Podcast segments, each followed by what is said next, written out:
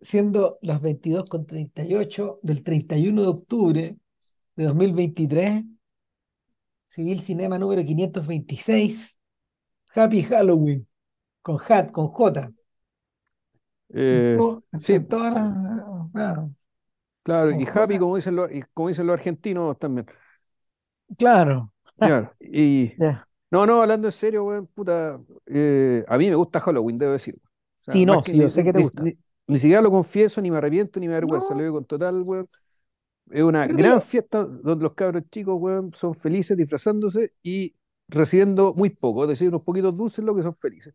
A diferencia de la Pascua de mierda, donde hay que llevarle plástico caro, weón, sobrepagado, weón, ¿cachai? Plástico de colores, weón, y, ya, ¿cachai? No, caro, mira, Cambio aquí con un dulcecito, son felices, po, weón. y no, yo creo que también lo que te gusta a ti es la dimensión de carnaval laico, weón.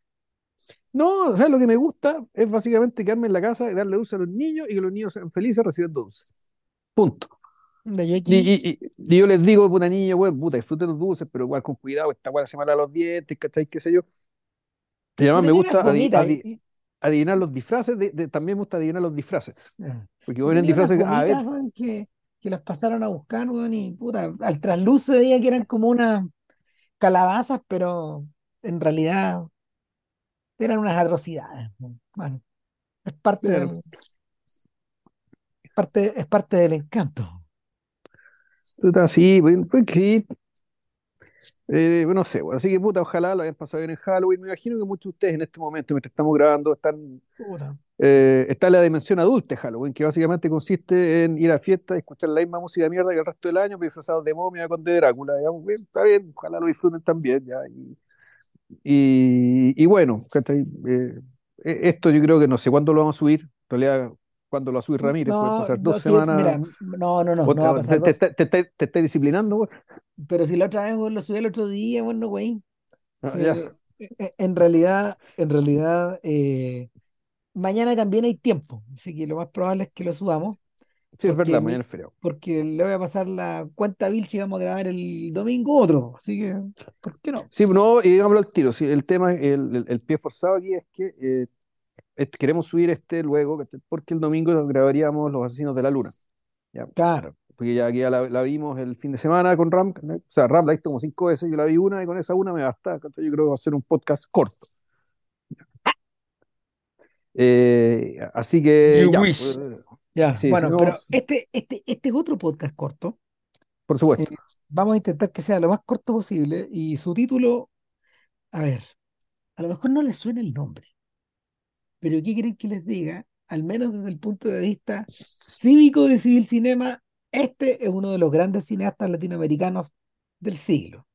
Estoy hablando de don Luis Estrada, que eh, mexicano, que ver, no es un gran estilista, aunque sí sabe, aunque sí posee su estilo, no es un gran pensador, aunque sus ideas están claras y preclaras,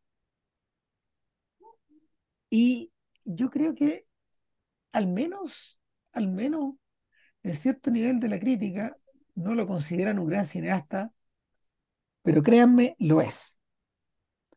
Eh, yo me topé, yo me topé em, con Lucho Estrada en, en Acapulco a fines del 99. Me tocó viajar a un festival de cine de Unifrance y, y claro, habían, habían producciones, habían producciones francesas del año también estaban salpicadas con algunas latinas, en fin, y, y como gran aporte nacional, como gran aporte nacional, estaba programada una película llamada La Ley de Herodes. Eh, en, en su momento, eh, los chicos mexicanos que nos estaban como apoyando en la, en la producción, gente que no sé, pues se preocupaba de que, por ejemplo, tuviéramos lo que necesitábamos o que no anduviéramos muy perdidos. eh, en, Que no secuestraran los narcos, weón. No, no, no, no era, no era Y- ciudad, que no se lo que no lleve era una huracán, ciudad de narco en esa época, no, no, no, no, era una ciudad de narco en esa época. A- Acapulco no, todavía tenía olor a Luis Miguel, po.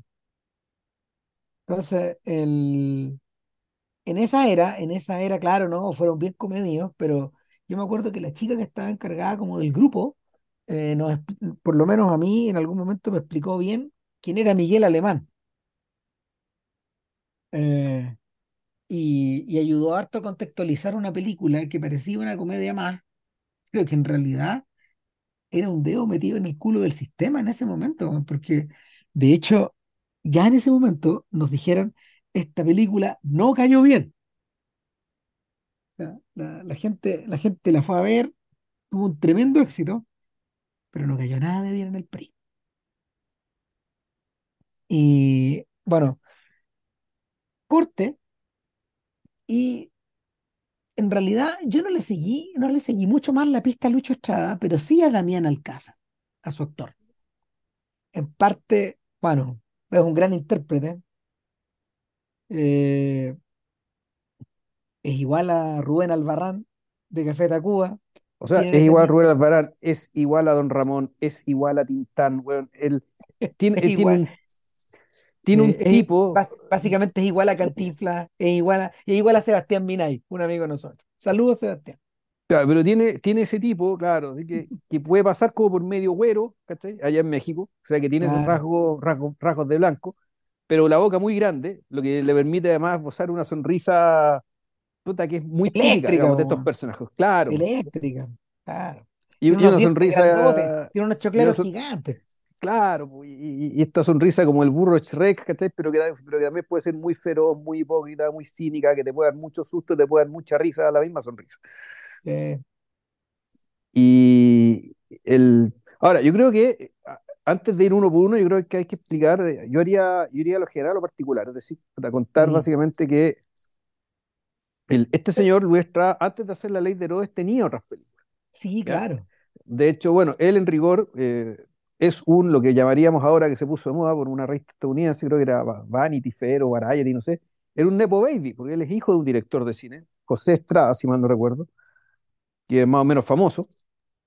Mm, Él inició, inició su carrera haciendo, eh, ta, no, no sé si con su papá o sin su papá, no recuerdo bien, pero hizo algunas películas.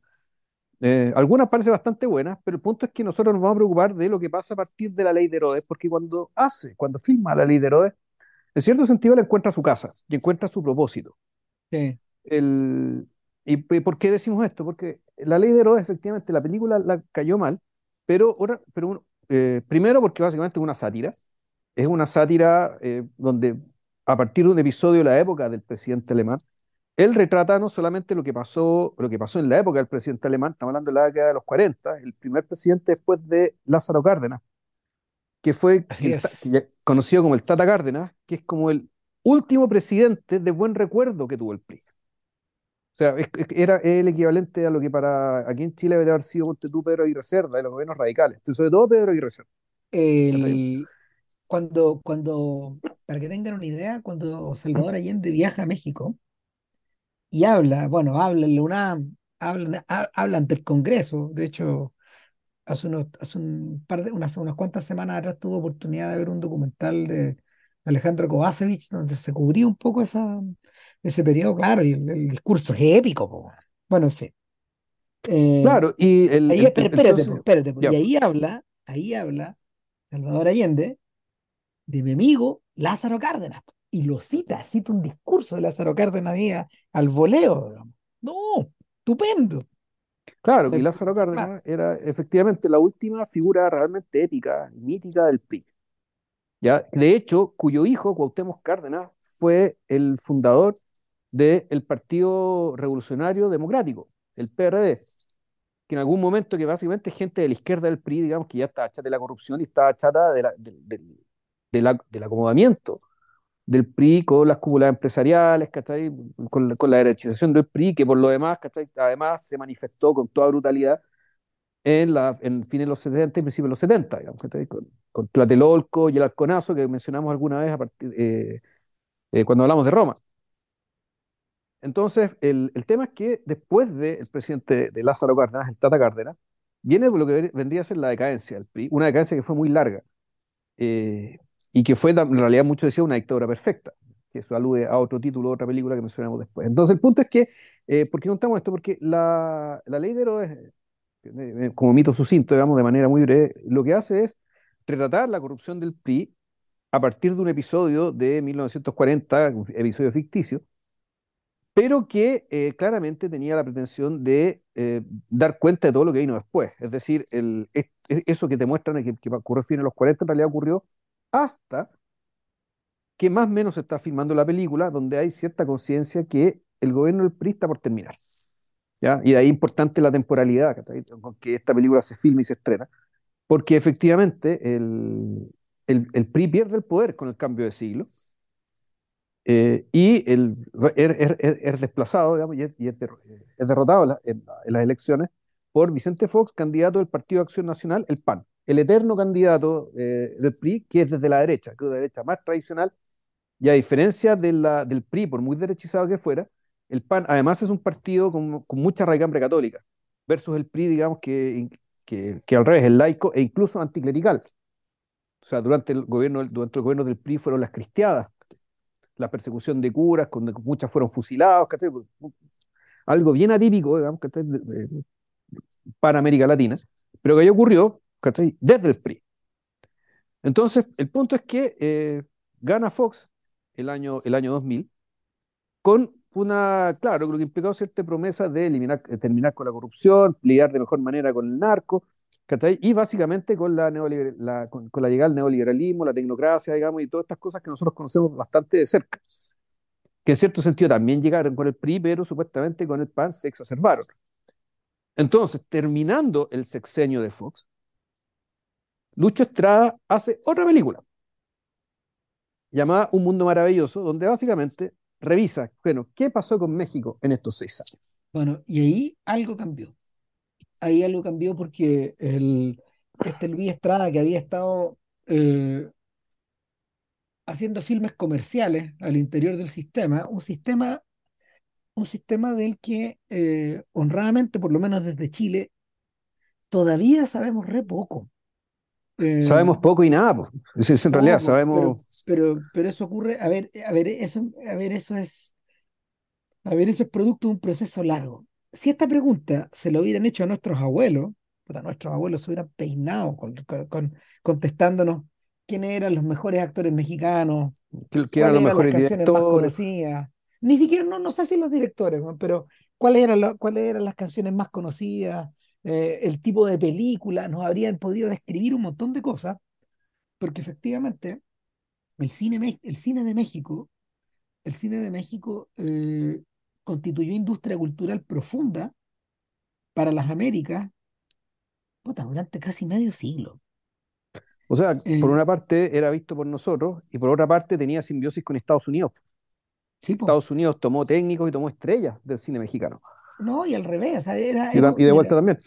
Eh, eh, es que, eso te, es que eso te iba a decir. Mm. El, una de las ventajas que, una, perdón la excursión, digamos, pero para poder entender esto hay que explicar el contexto.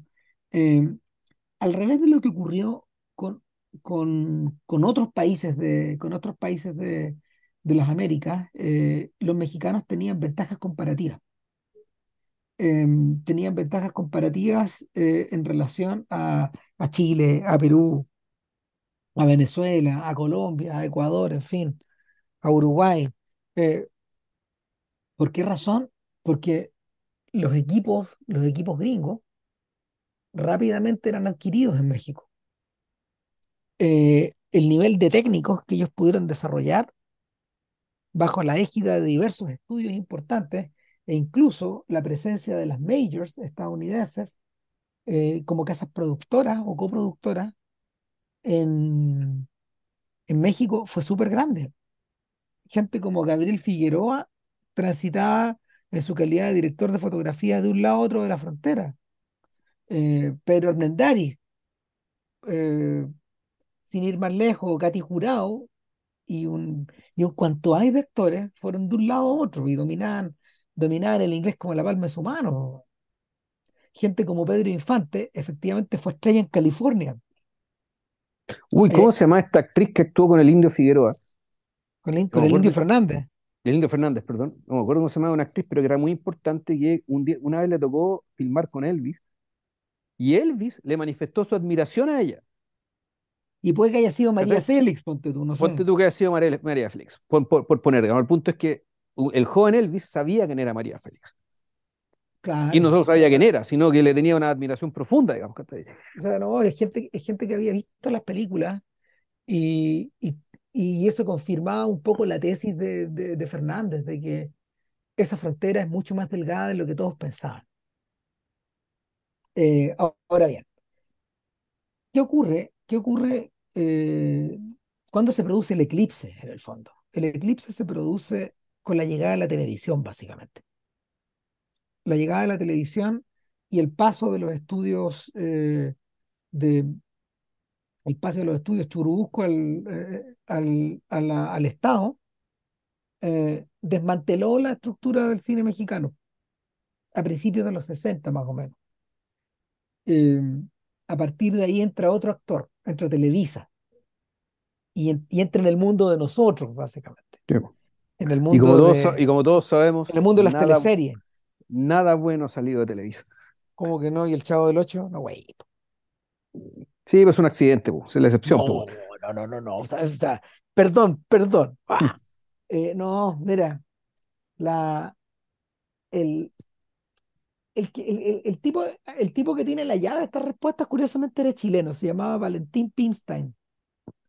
Y el señor Pimstein eh, es uno de los impulsores de la industria de la teleserie mexicana, en su origen. De hecho, Pimstein agarró un cabro chico que venía de Nueva Orleans llamado Raúl Ruiz. Y, y lo tuvo un rato hasta que lo pillaron, digamos que estaba trabajando de ilegal. Eh, lo tuvo, lo tuvo trabajando en un- un- un- un- unos cuantos meses en teleseries mexicanas. Entonces, efectivamente, esto agarró mucha fuerza. Y, y este caldo de cultivo del melodrama que se había ido asentando eh, paso a paso, generación tras generación, en innumerables películas y sobre todo, no sé, pues, en filmes como Allá en el Rancho Grande, en sus dos versiones, pero sobre todo en la de Fernando de Fuentes, que es de podcast. Alguna Sí, vez po. hicimos un podcast de Fernando de Fuentes. Claro, esa película no lo hicimos y claro, y ahí donde un- yo uno ve en 1939 el germen de la heroína de teleserie latinoamericana. Está ahí. No, y, y el germen Está ahí. del Chavo y el germen Sí, de po. todas. Entonces, Mm. Eh, en medio de todo eso, en medio todo eso, eh, la, la transformación, la transformación de un mundo cinematográfico en un mundo televisivo lo cambió todo. Ahora, eso no quiere decir que no se hayan seguido produciendo películas de calidad en México. O sea, el, películas como, no sé, pues, El Palacio de la Pureza, ponte tú. Eh, Sí, bueno, además te saltaste el periodo en que unió el film en México. es que, claro, lo que pasa es Claro, que, que es que eso fue antes, digamos, pero Es que lo que pasa es que ese, en ese periodo, ese periodo calzó con la era de oro, exacto. ¿cachai? Calzó con la era de oro. Entonces, de algún modo, Buñuel, que había llegado hasta desde Estados Unidos, llegó a México un poco en la ida y en las vueltas, eh, entre trabajando y viviendo en Hollywood, pero al mismo tiempo en, en México.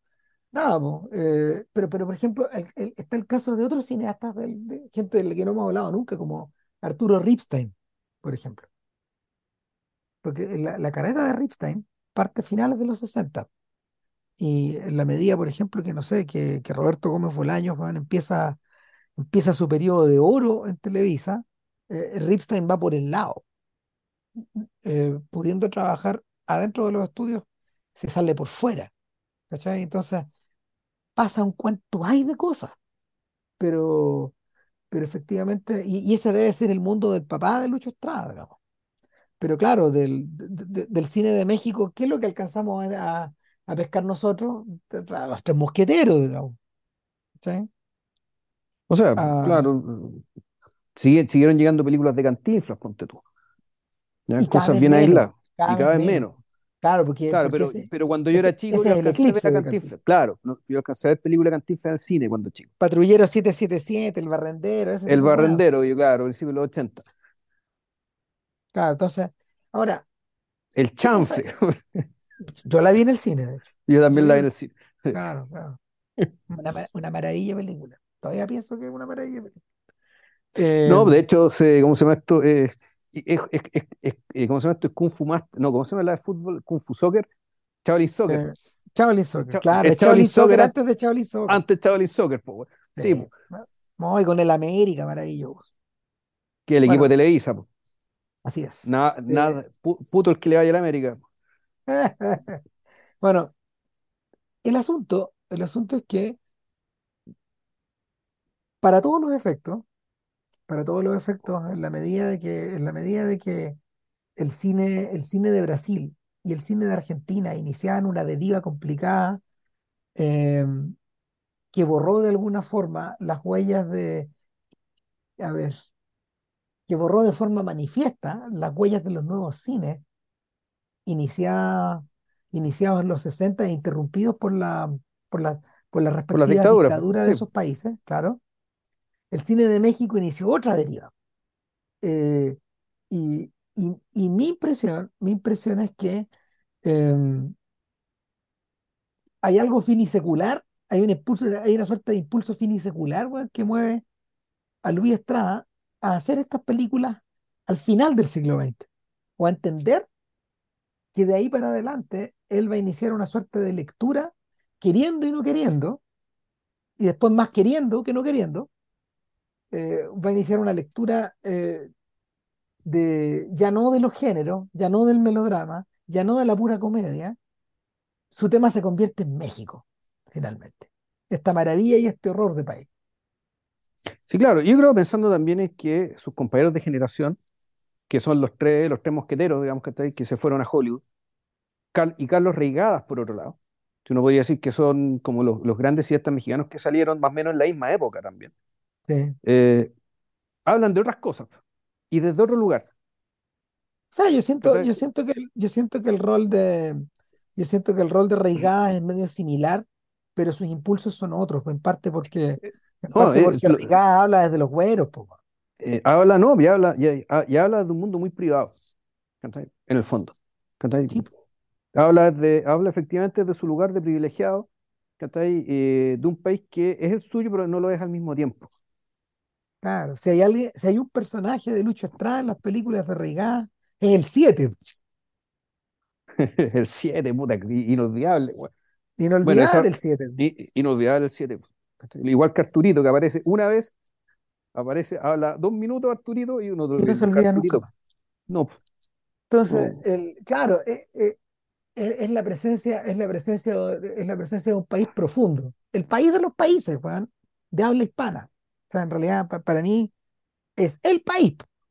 Uno, uno se sumerge en ese continente y, y si quiere uno no sale de ahí. Voy a estar dando vueltas y vueltas y vueltas. Y eso es un poco lo que le pasa a Estrada, porque, porque a ver, a, a grandes rasgos, a grandes rasgos, la descripción de su pentología. eh, eh, La Ley de Herodes es una peli- la, La Ley de Herodes es una película de época. Está ambientada en la era de Miguel Alemán, eh, pon- a- ponle que sea el año 1947, ya, o por entre por ahí, decirles o sea, algo. por Claro. ponerle un año una referencia, es la Un segunda mitad de la década de claro, los 40. un momento, un momento de corrupción profunda en el país, ¿no? etcétera. Un mundo maravilloso está ambientada en el presente. Eh, JP dijo recién que en el fondo eh, eh, es lo que ocurre después del PRI. O sea, Claro, si la primera ojo, es película, que, si la, si ojo, primera es película es sobre el PRI, ni siquiera es el claro, presente, Ram, porque cuando sí, sí, es a. en unos años Em, más, en el fondo esto es diciendo, supongamos qué pasa si el PAN y su y que en su épica neoliberal, ¿cachai? se queda un tiempo más. ¿ya? Entonces, en el fondo, en realidad, esto, eh, esto que lo que estamos hablando es la utopía del PAN. ¿cachai? Es la utopía del PAN a partir de los 5 o 6 años ¿cachai? de gobierno que ya tiene el PAN con, con Vicente Fox a la cabeza. Porque está en una película del año 2006. claro, la sensación que uno tiene además, la sensación que uno tiene además es que eh, es un filme que está ambientado y esto se va a volver a repetir tanto en el pasado como en el presente. Sí. Eh, eh, es un México, es un México del espíritu, Es un. México eterno, claro, el México eterno. Claro, claro. Ahora, en la tercera película, en la tercera película, El Desierto, No, perdón, el El infierno, Infierno, El Infierno, El Desierto, El 2010. Infierno, claro, 2010, eh, es un paso más allá en el tablón, en el tablón del pirata. Claro, y, esta película cae, ya eh, cae unos cuantos años, ¿cachai? ya viene adentrado el, sexenio de Felipe, de Felipe Calderón, segundo presidente del PAN, presidente que por lo demás ganó con un fraude escandaloso eh, sobre el actual presidente Andrés Manuel López Obrador, eh, y que además Felipe Calderón se hizo famoso porque cometió una de las grandes estupideces de la historia, de México, una de las grandes malas ideas de la historia, junto con la expedición de Siracusa, la invasión de Rusia, de Napoleón y de Hitler, la introducción de los conejos en Australia, bueno, el plebiscito del Brexit, dentro de toda esa lista de cagadas históricas, Felipe Calderón se mandó una que es la guerra contra el narco. ¿ya? Cuyo, y ahora lo sabemos, cuyo generalísimo, Genaro García Luna, resultó ser ni más ni menos que un operador del cartel de Sinaloa metido en la Secretaría, la Secretaría de Seguridad del gobierno. En el fondo, una especie de. es como un cargo paralelo al ministro Interior, pero encargado solo de seguridad. Estaba a cargo este hueón durante el gobierno de Calderón, que resultó que ahora se sabe, y, está siendo y fue jugado en Nueva York por eso. Mm. Básicamente por ser un hombre del Chapo Guzmán. ¿Ya? Entonces, la famosa guerra contra el narco, lo que fue en la práctica es que el cartel de Sinano lo, se valió de los recursos del Estado para hacer la guerra contra los otros carteles. Y esa famosa guerra contra el narco generó una cantidad de muertos tan grandes como si México hubiera estado en guerra civil. Y en ese contexto, Lucho Estrada filma El infierno. Y en ese punto donde uno se da cuenta de que en realidad el proyecto va a serio. Ahí. Sí, claro. O sea, tú decís, ah. este mundo está haciendo la historia paralela de México. Claro, en honor a la verdad, en honor a la verdad, nosotros no nos habíamos enterado hasta hace unos días de la existencia de un mundo maravilloso, pero tal como ocurre con los tal como ocurre eh, con, los, eh, con los astrónomos que detectaron la existencia de Neptuno. No, no, de Urano. De, Urano, perdón, de Urano, porque había, una, había una, una, perturbación en la órbita de Neptuno. A nosotros nos faltaba una película. No, no, no, no, no, no, de Saturno. ¿De Saturno? Saturno porque, sí, porque, sí, porque Neptuno está más lejos, tampoco Entonces, razón. Acuérdate, acuérdate que la, dentro como de, la, de, la, de la cosmología medieval, digamos, lo que se ve es hasta Saturno. Sí el asunto, el asunto es que necesitábamos una película al medio, pero no sabíamos que existía porque no estaba en Netflix y en Netflix habían subido todas las otras. ¿Qué, pasó en el ¿Qué pasó en ese lapso de 10 años? bueno, ¿y qué pasó? Y de repente, claro, uno buscando dice, leemos, y vamos a buscar sobre Lucho Estrada y su famosa pentalogía. Pentalogía con madre, como una película más, Entonces, debe ser esta película, de, de la película de Fox. Puta, efectivamente, era un mundo maravilloso del año 2006. Entonces, claro, pues igual uno se había sacado la foto, aunque este weón lo que hacía era, eh, hacía sus películas, que te dejaba que pasara el tiempo de los gobiernos que iban, asumiendo en México, e iba sacando la foto de la deriva del país con estos gobiernos y con sus ideales, con sus discursos, con sus palabras, sus propósitos. O incluso en el caso de la cuarta película, el, una dictadura perfecta, eh, con su forma de operar y su propia forma de llegar al poder, no. De hecho, el, lapso más corto entre una película y otra es, precisamente el lapso entre, claro, entre 2010 y 2014, cuando se filma La dictadura perfecta, donde eh, aquí lo que vemos, a raíz de la elección de Enrique Peña Nieto, eh, eh, en, en 2000, no, ¿cuándo? En, sí, en 2010, 2012. Claro, en 2012 donde el PRI recupera el poder, pero lo recupera en parte porque, eh, uno, el PAN, la gestión del PAN en general fue desastrosa en términos económicos y en, sobre todo en términos de lo que fue la forma de lidiar con el narco, ya que fue una catástrofe, una catástrofe nacional, una guerra civil en el fondo. Y, y claro, el PRI sí tenía, sí, sí tenía esa capacidad, pero para, para llegar al poder básicamente el PRI, eh, el, PRI llevó a una figurita de Televisa, un actor de teleseries, y, y, en el fondo él fue elegido presidente gracias a Televisa. Entonces la, la película, la cuarta película, Una dictadura perfecta, se trata precisamente de cómo opera la influencia televisiva en los eh, hechos políticos relevantes de, México. ¿Ya? Entonces es la cuarta película. Y bueno, eh, este muñeco dejó pasar los años, ustedes se, irán dando cuenta que en la medida que tú dejas pasar los años, eh, y cada una de tus películas tiene más o menos un éxito parecido o mayor que la anterior, eh, y una repercusión semejante, es que las películas de este muñeco empiezan a convertirse en fenómenos políticos y en fenómenos culturales. Son esperadas. yo, creo, que eso ya, había ocurrido de antes. Sí, claro, obviamente, pero eso venía ocurriendo antes, pero lo, digo ahora, digamos, porque con la quinta película Naturalmente, ¿qué hizo este muñeco? Bueno, esperó, dejó pasar unos cuantos años de gobierno de, el, de Morena, del Movimiento Regeneración Nacional de Andrés Manuel López Obrador, que es un partido que nace de una decisión del Partido de la Revolución, de, la Revolución Revolucionario Democrático, que, el que había sido fundado por, eh, por Cuauhtémoc Cárdenas, el hijo de Lázaro Cárdenas, donde uno de cuyos militantes era Andrés Manuel López Obrador, y también Claudia Seymour, que, alcaldesa de Ciudad de México, que ahora va como casi segura sucesora del presidente, del presidente de Andrés Manuel, como le decimos a la izquierda en realidad. A partir de ahora lo hacía Andrés Manuel. No AMLO, nada de eso, AMLO, no, Andrés Manuel. Y el punto es que, bueno, Lucho Estrada decide, hace una, esta quinta película, ya unos cuantos años que después de la asunción de, Andrés Manuel. ¿ya? Y esta película se llama Que viva México. Mm. Y el misterio, el misterio es, es, por qué pasaron tantos años. Porque aquí es, ese es el lapso más largo. Claro. probablemente porque, probablemente porque, es que no, es que, es que es el punto. Ya se refirió al gobierno de Peña Ya no había mucho más que decir que lo que ya se dijo. Y, eh, y el punto es ese. Eh, asume AMLO, empieza a hacer su cuarta transformación, la 4T. Para quienes no lo sepan, yo me enteré hace poco y me pareció interesante. ¿Por qué se llama 4T? Se llama así mismo la 4T, la cuarta transformación. Eh, en realidad es bastante simple, la, porque México tiene tres grandes transformaciones previamente. Una, naturalmente, que es la independencia.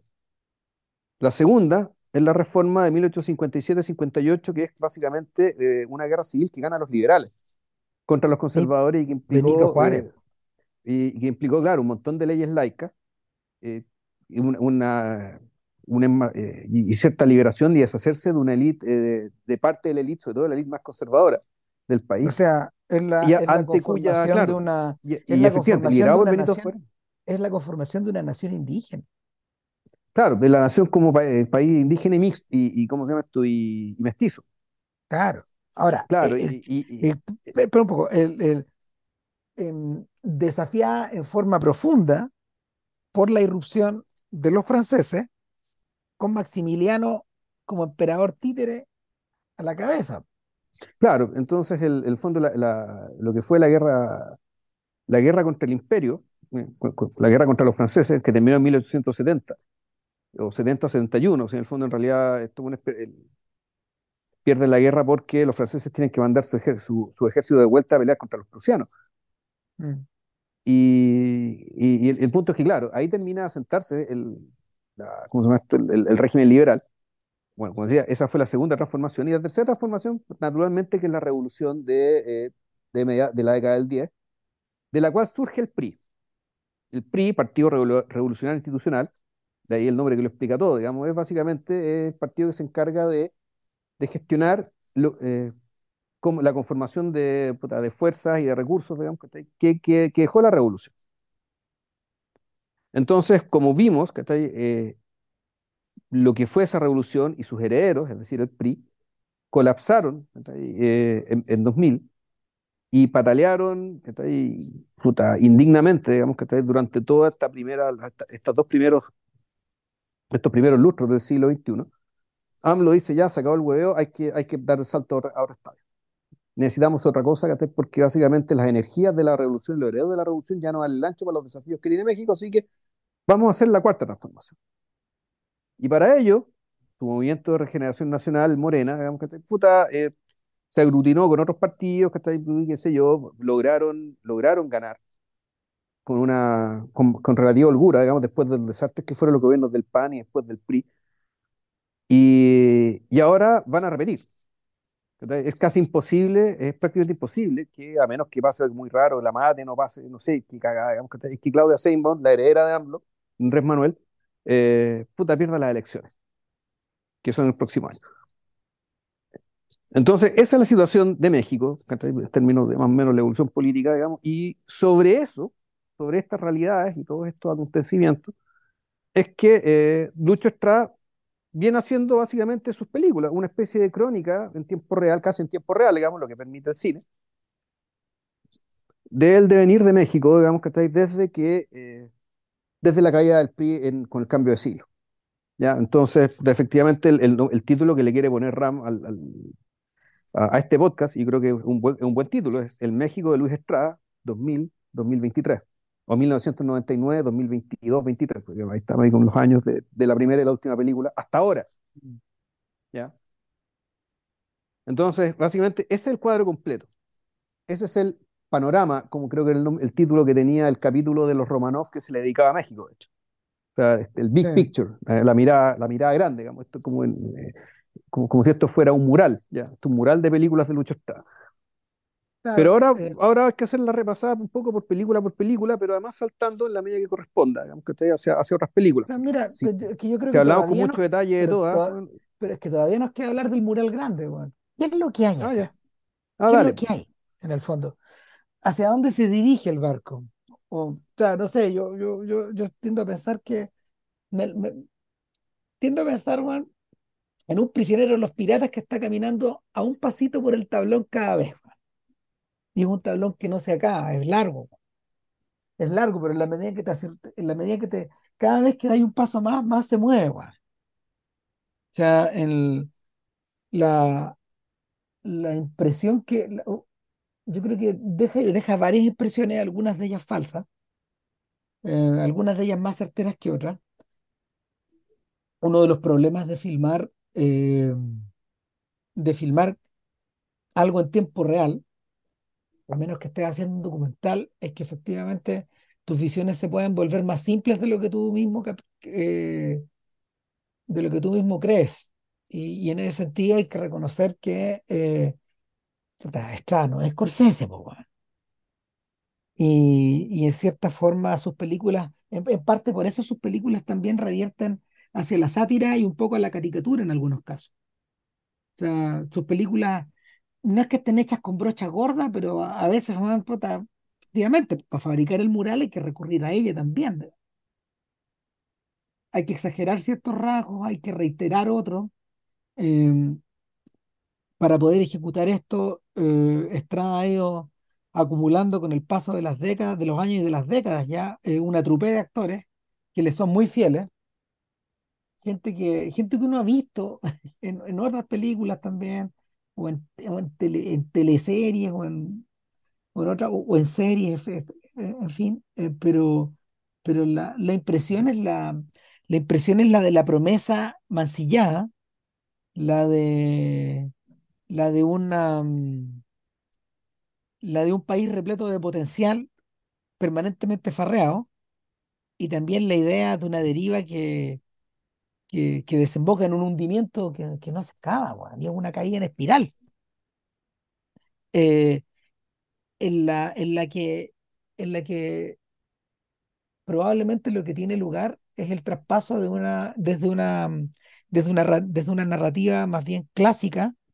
eh, muy ajustada a la estructura de cuatro actos, em, muy ocupada eh, en la, en la construcción de una, en la construcción de un buen producto, como uno puede ver, eh, porque todas esas características uno las puede asimilar, por ejemplo, a La Ley de Herodes, que es una película muy cuadrada, muy convencional, eh, muy ordenada, muy guionizada, eh, versus la última película que es que Viva México, que primero que nada, dura, no sé, ¿Cuánto era? ¿Tres horas, tres horas, tres horas, cinco minutos por ahí? Son como Sí, 185 minutos, más o menos. Pues, ¿sabes? Es un relato, es un relato larguísimo, pero que es cualquier cosa menos épico. Eh, es un relato esperpéntico, eh, elaborado con todas las características de, de- del cine de streaming actual. Eh, es un relato con personajes que con personajes que ya no son seres humanos, ya no están guionizados de alguna forma, sino que son arquetipos. Eh, es la progresión, es la progresión hacia, hacia el bestiario, no hacia, no hacia una, mm, eh, no hacia un mundo ordenado en el fondo, es una progresión hacia el caos. Entonces, eh, ahora, cuando uno revisa el total de las películas, efectivamente, pues las películas van empezando a volverse cada vez más más, más brutas, más raras, eh, más desbordadas. Y, y- y finalmente cabe la pregunta, ¿es este el México de Luis Estrada? Eh, ¿Es este, esto, esto es lo que se está imaginando? ¿Qué es lo que, si, esto es lo que se está imaginando, ¿qué es lo que hay después? O sea, esa es como la, esa es, es como bueno, la es pregunta que más le flota a uno. lo que pasa es sí, pero al mismo tiempo lo que vendrá, eh, lo que vendrá después, el Lucho Estrada es lo que vendrá después de México. Es decir, bueno, hay que esperar Exacto. cinco o seis años más. O sea, ¿qué va a pasar? ¿Qué va a pasar el, eh, el- por ahí por el último, penúltimo año de gobierno de, de Claudia Sheinbaum? Eh, puta, ¿qué carajo va a estar pasando en México? No sabemos. En verdad no lo sabemos. Sí, uno podría intuir que hay cierta... El, no es que sea algo terminal, digamos, que lo que uno ve con que vive México, eh, no es que sea terminal, pero efectivamente para mí yo veo que ya cierto agotamiento de recursos. O dicho de otra manera, la, ¿cómo se llama esto? Las fuentes de la distopía mexicana. Ya, ya se acabaron los, los responsables posibles. De, de esta pesadilla, digamos. Que, que este sujeto no- nos cuenta. ¿Por qué digo esto? Porque en, y, podemos ir película por película, la, ley de Herodes, eh, ya dijimos, una película de época, donde básicamente consiste en que a un, a un militante, un militante anónimo de partido, del partido del PRI, lo mandan a ser alcalde de un pueblo perdido en la nada misma, cuyo alcalde anterior fue linchado, digamos, ¿cachai? porque le aplicaron lo que, ese, ese bello término, digamos, que ojalá nunca les toque escucharlo en sus vidas, eh, dirigido a ustedes, que es justicia comunitaria. Eh, básicamente, claro, por corrupto, por ladrón, los habitantes del pueblo lo mataron, ¿ya? Entonces, como se quedaron sin alcalde, mandan como alcalde al puta, al militante más insignificante que tenía el PRI en aquel entonces, que nada menos que nuestro héroe y nuestro protagonista, Damián Estrada, con su cara de Tintán, con su cara Damián, de... Damián Alcázar, Damián Alcázar se llama el actor. ¿Qué, qué- qué dije yo? Estrada. Ah, no, es Damián Alcázar se llama el actor, perdón, ¿eh? Claro, pues, y lo mandan para allá y con esto además, eh, aparte de inaugurar la saga, se inaugura también una estructura que es típica, que no se aplica a todas las películas, pero sí a casi todas, que es que en todas las películas, que casi en todas las películas, esto consiste en que alguien llega a algún lado o vuelve de algún lado siendo un poco un extraño, Claro, ¿ya? Donde, en realidad parte de la película, parte importante de la película es la inducción, es el, es el acomodo eh, o es el conocimiento de la persona a este lugar nuevo al. Entonces, bueno, la, la película Ley de Herodes tiene este funcionario, es un funcionario que efectivamente quiere, quiere ser un buen alcalde porque quiere ascender. Y, y claro, y sin embargo se da cuenta que para poder ser un buen alcalde tiene que aceptar las coimas, tiene que recurrir a la, recurrir a la violencia o a la amenaza de la violencia. Eh, básicamente tiene que ser un bruto, ¿ya? Y un corrupto para que, lo- para que le hagan caso, ¿ya? Porque siempre ha sido así. claro. Ahora, el, ahí, eh, claro, eh, eso es así, pero eh, porque básicamente los personajes notables del pueblo son así, partiendo por el cura, alto corrupto, alto corrupto, personaje interesantísimo y deleznable al mismo tiempo. Eh, o la regenta del prostíbulo.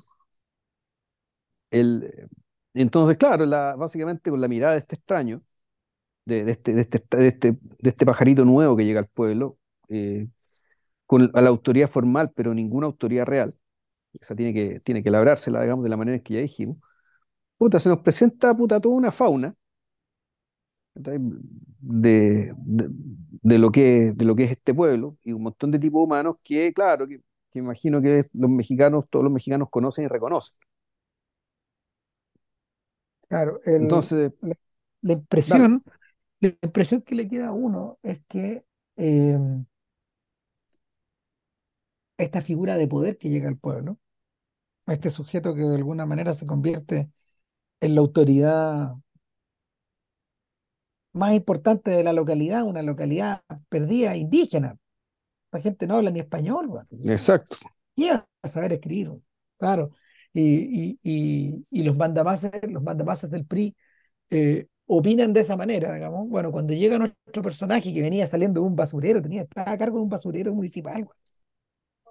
Eh, cuando llega Alcázar allá, eh, lo que se encuentra es que el poder ya está repartido. O sea, hay dos cosas.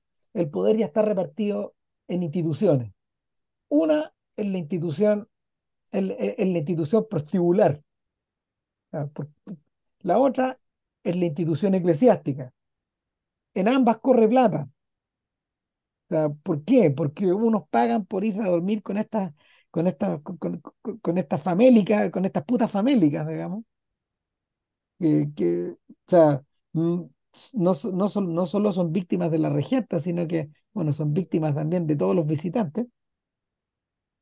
Y luego el cura, que cara de raja, tiene un cuaderno grande donde va anotando todos los pecados, nunca se sabe si, si- si- si eso se puede usarse, si eso se puede usar para la extorsión después, y eh, vendiendo indulgencias, literalmente.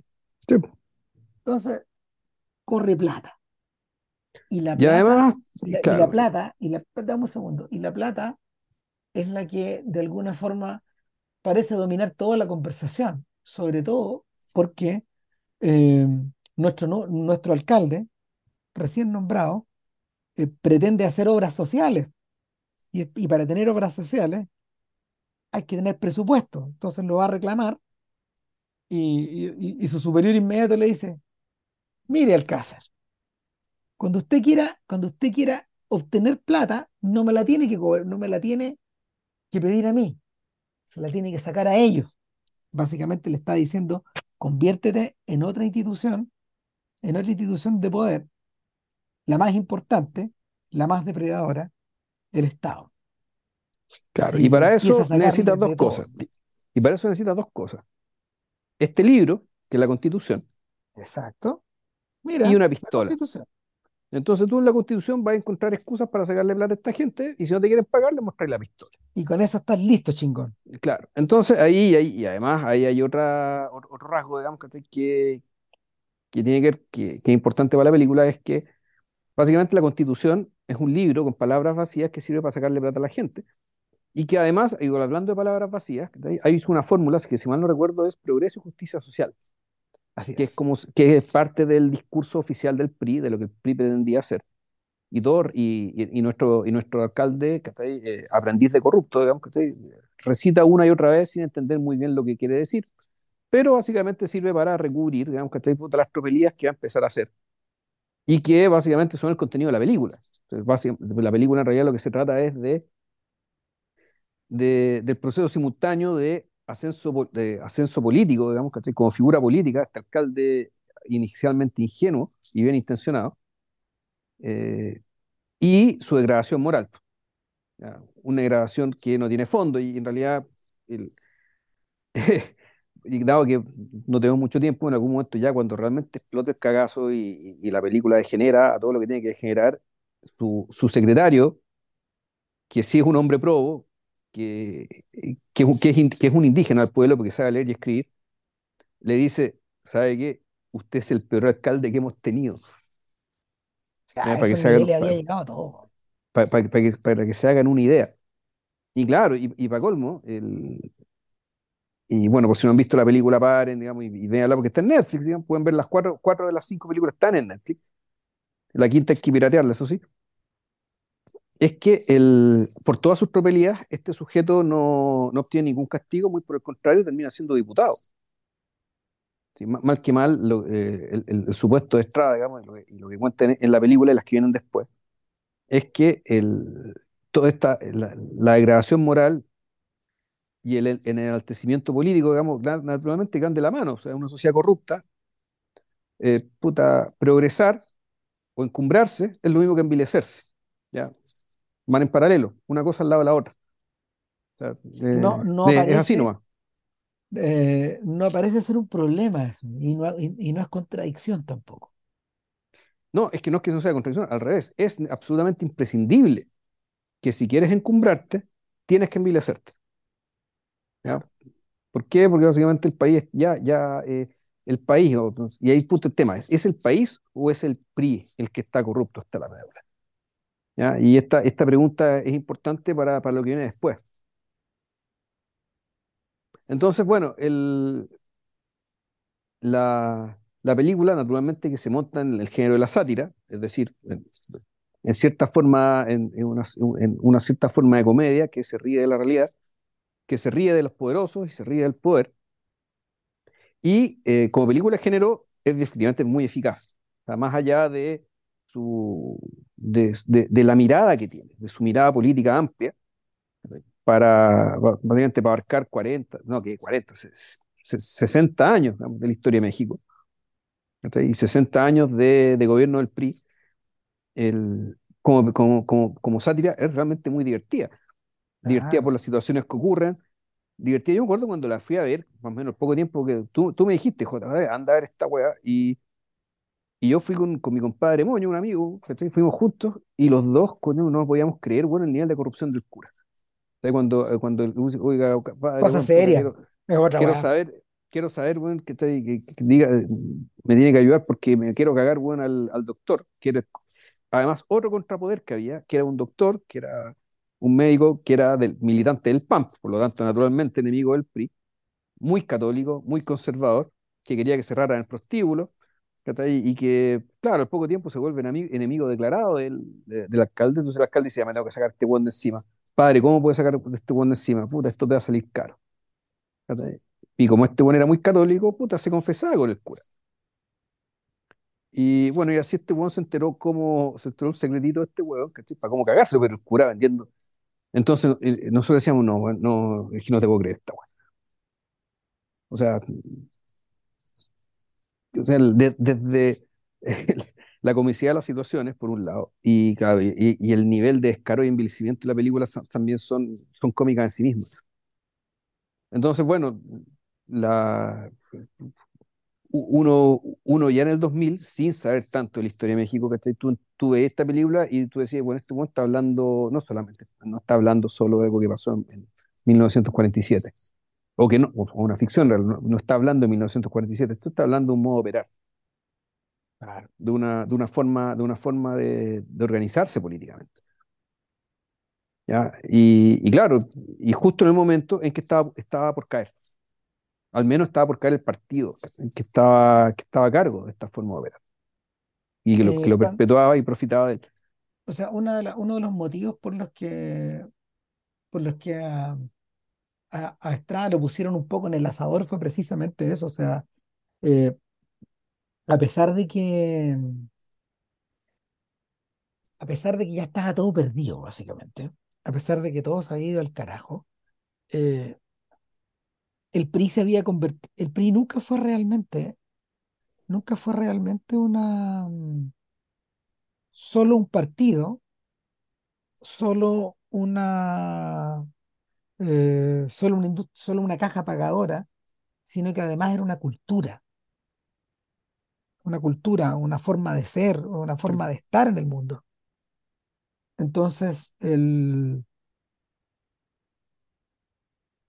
el, el, el, el, punto, el punto de fondo acá, el punto de fondo acá es que eh, eh, en esa, eh, en ese tránsito donde, donde Estrada básicamente lo que está haciendo al contar esta historia ambientada en, el momento de, de mayor influencia de, del PRI, de mayor gloria también, de mayor gloria en la mugre, está poniendo la lápida y ya, ya veremos qué pasa después.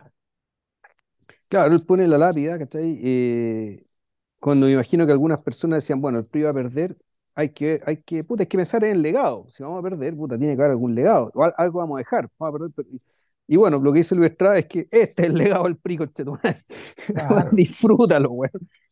Y, claro, entúbatelo. Entúbatelo, weón, y ya, y deja de wear, weón, ¿cachai? Y pasemos otra cosa. Eh, y, bueno, un mundo, un, mundo maravilloso es esta otra cosa. Claro. Ahora, eh, a pesar de que, a pesar de que como buen moderno, eh, las influencias de Estrada, las influencias fílmicas y culturales de Estrada están a la vista, están por todos lados. O sea, sí, es evidente. Eh, claro, yo diría que en, e, en, esta película, donde eso está vuelto un poco del revés. En parte porque, en parte porque hay harta cosa dando vueltas. O sea, creo que, creo que de, de, de, la, de, de, de las cinco probablemente es la... mm, De las cinco probablemente es la, es la película más cinéfila en, varios sentidos. O sea, el, a su manera, a su manera, uno de los arcos de un mundo maravilloso, esta historia, esta historia de, de, ¿cómo se llama? De un, de un vagabundo, de un vagabundo, una- de un, de un- de un hombre, de un hombre en situación de calle que termina convertido en una criatura mediática, pa- pa- para no, para no abundar, digamos, en tanto detalle, porque ese es como el, ese es como el, el traslado, eh, es una puesta al día, es una puesta al día de las fábulas de Frank Capra. O sea, viendo la película, uno pensaba en Mr. Deeds o uno pensaba en Meet John Doe, de la que hicimos un podcast. Claro, yo, pero yo también pensaba en que tiene cosas, muchas cosas de Chaplin, Mucho, directamente mucho. de Chaplin y, y otras también mediadas por el playtime de Jacques Tati. Claro, Sobre todo lo que, también. lo que tiene, lo que tiene que ver con la disposición de ciertos espacios modernos, digamos, hipermodernos, y con la presencia de este, de este individuo, digamos, que es un pez fuera del agua en esos espacios. También tiene evidentes, eh, evidentes referencias a la naranja mecánica, ponte tú. Respecto de lo que tiene que ver cuando básicamente él, él deja que, que, que el- en el fondo puta, le hacen su propio experimento ludovico. Claro. o, algo e- así. e- Este sujeto es alguien que es un poco todo y es un poco nadie al mismo tiempo. Y por lo mismo, por lo mismo, eh, Estrada se vale, eh, al principio se vale, eh, se se vale de Cantinflas. O sea, hay un momento en que, hay un momento en que se agarran para el hueveo, de Alcázar que se las sabe todas, empieza a hablar. Bueno, yo le dije joven, ah, cuando habla de joven, ya, y, y- y el, y el Sí, po. público al que te está hablando se caga de la risa porque empieza a cantinflear. Pero, pero, pero claro, la, la, la referencia más profunda cuando, cuando finalmente, no sé, pues lo convierten en Mr. Deeds, cuando se transforma, cuando, cuando le incorporan a la sociedad este sujeto del segmento E, porque es de por ahí, Claro, sí, ¿no? po. Claro. eh, eh, cuando, cuando le, cuando le sacan la barba, cuando lo peinan, cuando le cortan el pelo, cuando lo despulgan en el hospital, eh, ya vamos a explicar por qué llegó al hospital.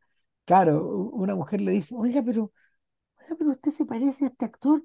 ¿A qué actor? ¿A qué actor? Dice él. claro. No, pues este tipo de las películas en blanco y negro, corte, lo muestran ante el espejo y es Tintán, po, weón. De Steam Tampo, weón. Sí. ¡Oh, oh! Increíble. No, pues sí, en la, ¿cómo se llama esto? En la primera película, y, y ese es el mito, y ese es el mito actoral de Damián Alcázar, ¿cachai? O sea, y- y es que básicamente, en parte, su fama, aparte de ser muy buen actor y todo, es que, es que se parezca a Tintán, es un activo, Para este tipo, este tipo de personaje, digamos. Y, y para aquello de lo que está hablando. En la primera película también, pues, o sea, el, ah, se ría, ah, en algún momento Pedro Armendáriz, que el, puta, el gobernador corrupto que lo- lo- le, le encarga la pega de, de alcalde en la primera película, puta, este buen que se parece a Tintán, Pedro Armendáriz, hijo. hijo, sí, Claro. No importante actor el. de teleseries y de películas claro. también, y sí.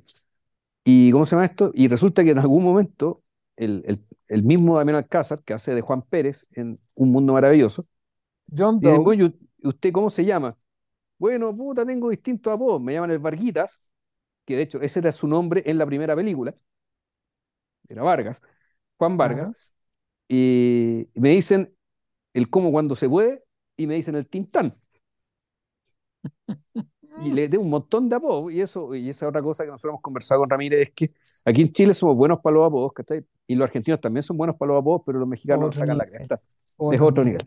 Sí. Otro nivel de penetración, ingenio, weón. No, y de y- maldad, de, de, de sí, verbosidad. De, de- sí. no, no, no, no. Son, son 500 años, no, no, güey. No, es, es- es la cosa real. Eh, no somos nada, de hecho, No, somos algo, pero ellos son más. sí. Sí. No, sé aquí en Chile se ponen apodos buenos, pero allá, No, allá, lo, lo que he encontrado allá es insuperable. no, qué gra- grande, al- alto desborde. Bueno, y, y claro, eh, lo que le ocurre a este personaje eh, es un poco tributario de, de, de estos ingenuos de, de Chaplin y estos ingenuos de Capra. De alguna manera, claro, Capra lo hereda de Chaplin, esta idea del sujeto, del, del pez fuera del agua, de este tipo que aparece un poco, que parece un, que, que- de, de estos sujetos expuestos a los elementos, como el protagonista de, de Luces de la Ciudad. Claro. Eh, gente que está un poco en la calle, gente que es todo y que es nadie, pero que sobre todo es nadie. Juan Nadie. Juan Sí, Pérez. po, Juan Pérez. Claro, nuestro Juan Pérez quedó un poco atravesado en esta idea de que metiéndose a un local, a- a- al, al World Trade, No, no sé qué, digamos, se mete, claro, el edificio más moderno de México, ¿cachai? Que en realidad es un emblema de la nueva etapa de la historia de México. Más que mal, eh, la película parte con un discurso breve prólogo. claro, que es con un, donde el, el- el el ministro de, de Hacienda de México, o un cargo No, es, dice es básicamente, como el secretario, de- no, pero pe- pe- es como un ministro de Relaciones Exteriores también. Es una mezcla no, no, no, pero, pero un ministro económico, principalmente, porque cuando, porque básicamente le, siempre le preguntan, pero qué, lo que tienes que hacer tú por esta gente. Ta, ta, ta, ta. No es el presidente, sino que un ministro de un área económica, no sé, la equivalencia del ministro de Hacienda, Ujú. está dando un discurso eh, para el Fondo Monetario Internacional, una cumbre del Fondo Monetario Internacional que está en México, diciendo básicamente que en México ya no es pobre. Es decir, y, esto- y como esto no ocurre en el presente de 2006, sino que se proyecta un poquito, unos poquitos años más de, de básicamente de utopía del PAN, utopía panista neoliberal, neoliberal, claro, dice, bueno, puta, efectivamente lograron que no era más pobre y que el país se desarrolló de una manera tal Oh, que, ya, oh, qué bacán y qué sé yo, y resulta que la weá es mentira, ¿cachai? Y es básicamente eh, es lo que nosotros todos conocemos, digamos, ¿cachai? Y que, que los básicamente estos ministros políticos neoliberales son como, son, son como los narcotraficantes estúpidos, digamos, ¿cachai? Que consumen la misma droga que venden, Es decir, hay se creen en las que mentiras que ellos mismos dicen, güey. hay un momento en que el editor del diario, un, un sujeto vindictivo, dice, ¡ay! Aquí le vamos a meter esto en la boca al Chicago Boy, tal cual. Claro, claro. Que es Ah, Pedro, sí, que es Pedro Armendáriz de nuevo, por lo demás, sí, claro, el, el director del diario. exactamente. Ahora, Claro, entonces el, eh, hay un discurso eh, eufórico y naturalmente que no se sostiene en la realidad respecto de- del estado, de- el estado de México como un país donde no hay pobreza. Resulta que, puta, tenemos que hay, sí hay pobreza, mucha, y uno de nuestros pobres, puta, es ni más ni menos que Juan Pérez. o sea, Juan Pérez ni siquiera es pobre, man. Está, no, es indigente. está totalmente fuera del sistema. A- al punto de que los pobres, al principio, los pobres de la historia que están guarecidos van en un paradero de micro bajo la lluvia, lo corren, pues, weón. Porque, puta, este no existe, que se moje. O sea, no, claro, cuando llega una claro. iglesia, hasta, hasta el cura lo echa a la iglesia, pues, bueno. No, claro.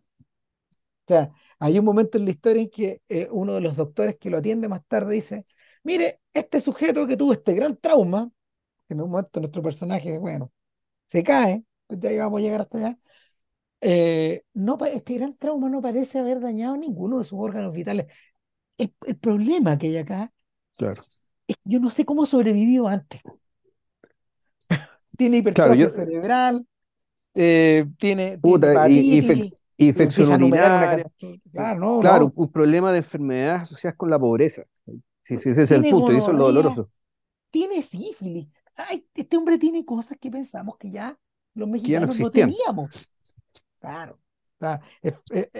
El- a su manera, a su manera, claro, Estrada es cualquier cosa menos un director cristiano, pero el peso de, el peso de la humanidad lo lleva, lo lleva Juan Nadie sin darse cuenta en la espalda, po. O sea, claro, el, ahí por una parte lo que está haciendo, y es una escena muy buena, el- y, y muy elocuente respecto de, claro, de, de que eh, la, la pobreza también es eso.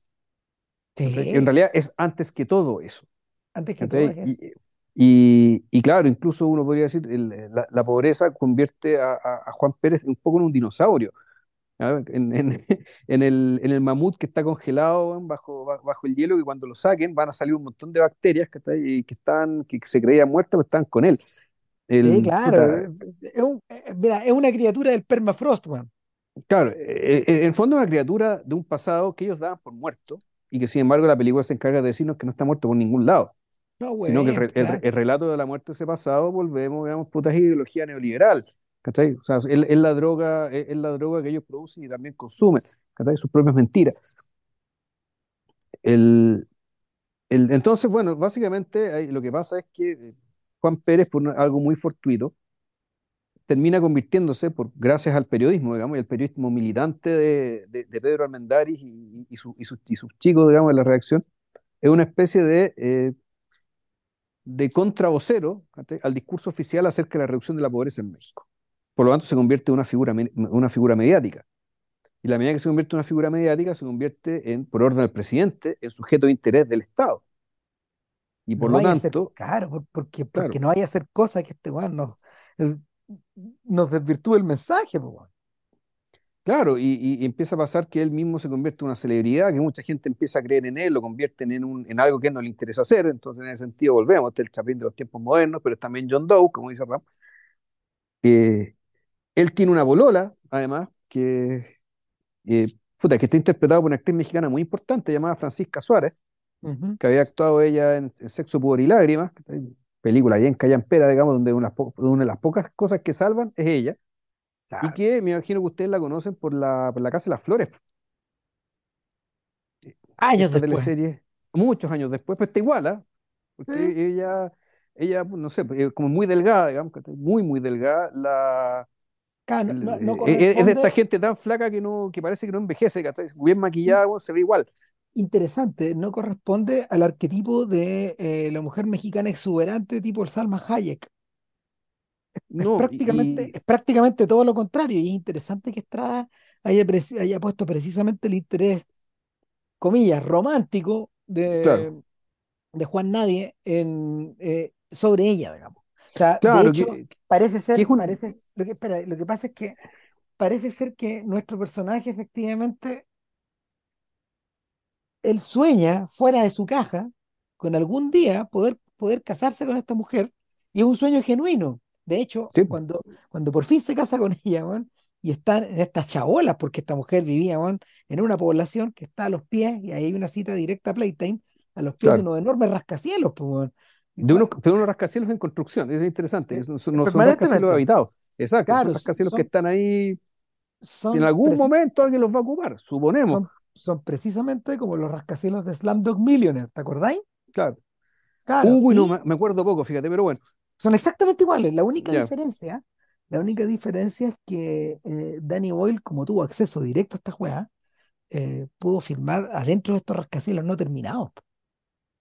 Es un poco parecido a lo que le ocurría a Tsai Ming Liang, que, que cuando filmó Stray Dogs, cuando filmó Stray Dogs también de gente destituta, digamos, que no, gente, gente que vivía en la calle, que es la historia de una familia que vive en la calle, eh, este weón fue a filmar en los mismos edificios que él había eh, grabado en Vive l'Amour, su segundo largometraje. Pero en Vive l'Amour eran el último grito de la moda.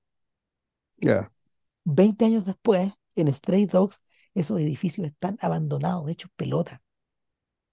Esos mismos edificios, weón. puta, weón mal urbanismo, pues bueno, o sea, o sea, y, no, y, si- y te hablo un poco, weón, de, te hablo un poco de las distorsiones atroces de Taiwán, po, weón, de que sí, pues, en 20 años, weón, ese edificio non plus ultra se fue al requete carajo.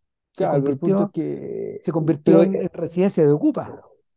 Claro, ah, bueno, hay un tema que puede ser que tiene que ver con el, con dónde fue puesto, digamos, el edificio, pero claro, pero es muy raro que un edificio se deprecie tanto en tan poco tiempo, o sea, ¿no? hay algo que está mal diseñado, mal hecho ahí, O sea, bueno, volvemos, volvemos a lo que hablábamos en Taipei Story, po. Si eso es lo que está mal hecho, po, weón, la, Mm, la, la, la propia idea del progreso. mm. Bueno, el, el Bueno, asunto es yo que, quería, que- espérate, yo quería meter otro punto respecto del de qué tipo de personaje es el personaje de es, es que me Juanito, ¿cómo faltaba una pura cosa, espérate, Ah, me dale, faltaba una pura cosa, que en el fondo cuando este gallo se casa a los pies de esos edificios, al lado de esas chabolas, puta, él, él en el discurso decía, bueno, pero imagínense, yo pensaba, yo, yo los veía a ustedes como si fueran de otra clase social. claro. ¿Te acordás que dices? Sí, pues, Puta madre, o sea, yo los veía a ustedes como los ricos de esta historia, o así de pobre era yo, weón. No, te pasaste. Y claro, bueno, corte, y llegan, llegan, llegan, después de un largo trayecto en auto, en un auto viejo que, que se pudo comprar, llegan a una casa que, que, que está, eh, eh, es una especie de, es una especie de cita, de cita chantete, weón, por un lado, a la, a la casa de White Picket Fence, con, eh, de, como de cuento, como de de Lego. suburbio, de suburbio gringo, bueno, Claro, pero al mismo tiempo me acordé de la casa de, de la casa de juguete adentro, adentro de la cual vive Julieta de los Espíritus. Y en el fondo, más que una casa, es una idea. mm, sí. Es una idea. Dale, dale, una ahora. idea, eh, eh, eh, eh, claro, el ideal burgués que este buen aspiraba. El, no, quería hacer dos cosas acerca del personaje Francisco Suárez, que es un personaje que físicamente eh, vendría a ser una versión bonita de la chimultrufia, muy delgada, muy flaquita, bastante injusta. Francisca Suárez es una actriz muy bonita, ¿ya? Y que tiene un tipo más bien perteneciente al, al México güero, ¿ya? Eh, y otro comentario que quería hacer era que, si bien Lu- Lucho Estrada ha hecho una trupe, ¿cachai? pues su trupe básicamente consiste en actores hombres. La- los personajes femeninos en general o no son tan importantes, o los tipos, ¿cachai? o mejor dicho, son accesorios, ¿cachai? Los personajes que realmente pesan y que terminan repitiéndose, los actores, digamos, ¿cachai? son personajes masculinos. O sea, Eh, hay, hay, hay personas que se repiten, como la, como la abuela de que vive a México, que es la madre del protagonista en el infierno, y que aquí es una empleada, ponte tú. O sea, y que aquí es, la empleada del, del, del, del, ministro. Eh, está ese, por ejemplo, o está la esposa de, está la esposa de Juanito Vargas en, en, en ¿cómo se llama? En La ley de Herodes. eh, La Ley de Herodes, que se repite en que vive a México también, en un rol mucho más Ah, pequeño. claro. Claro, no, no, si se, se- a- lo- lo- algunos personajes femeninos se repiten, pero en el fondo Vilches tiene razón. O sea, lo- los arquetipos, los arquetipos que él va retratando, o esta gente que va volviendo, que va volviendo un poco como, como interesante, igual que, igual que en, igual que en lo, igual que en las comedias de Roberto Gómez Bolaños, eh, los personajes van adquiriendo distintas caras, pero son los mismos. Mm. Eh, Los, los podéis, com- eh, no sé, eh, Ramón Valdés es el tripa seca, es Don Ramón, eh, El Cuajináis. no, pues el Coajináis es el otro. Ah, ya, chute, ¿cómo se llama el otro? El no, Pedrerete. no, eh, el, el Peterete, eso, el Peterete también, eh, en los caquitos, claro. Sí. Bueno, entonces va cambiando, pero siempre es Don Ramón, siempre es Ramón Valdés, en el fondo. Entonces, esa es la, esa es la cosa que se, esa es la cosa, yo creo que a la que está haciendo alusión también, de alguna manera. Esta idea de estar en una, estar, estar como en una pequeña tiendita, montando obras de repertorio donde las caras son las mismas, pero, lo- y- pero los roles se van intercambiando. A veces eres rico, a veces eres pobre, a veces eres un cretino, a veces tienes algo de humanidad, en fin. Sí, no, yo siempre, eh, a, mí me simpatizan mucho estos, estos directores que logran tener este nivel de, eh, de complicidad y de, ¿cómo se llama esto? Y de, eh, de versatilidad, digamos, de las historias que pueden contar con los actores que tienen. A mí me gusta mucho Mike Flanagan, porque puta, también siempre tiene la misma gente dando vueltas. Bueno, hay varios casos así, po. Hay sea, varios casos bueno, así, porque que, eh, que el eh, fondo es como, este, es como Shakespeare con su carreta, weón, ¿cachai? Recorriendo un pueblo a otro, montando distintas obras, weón, y se van repartiendo los papeles más o menos los mismos de actores fijos, más cuando, menos. cuando, fíjate, cuando yo empecé a, a revisar Scorsese con motivo de Silencio, ahí las volví a ver todas.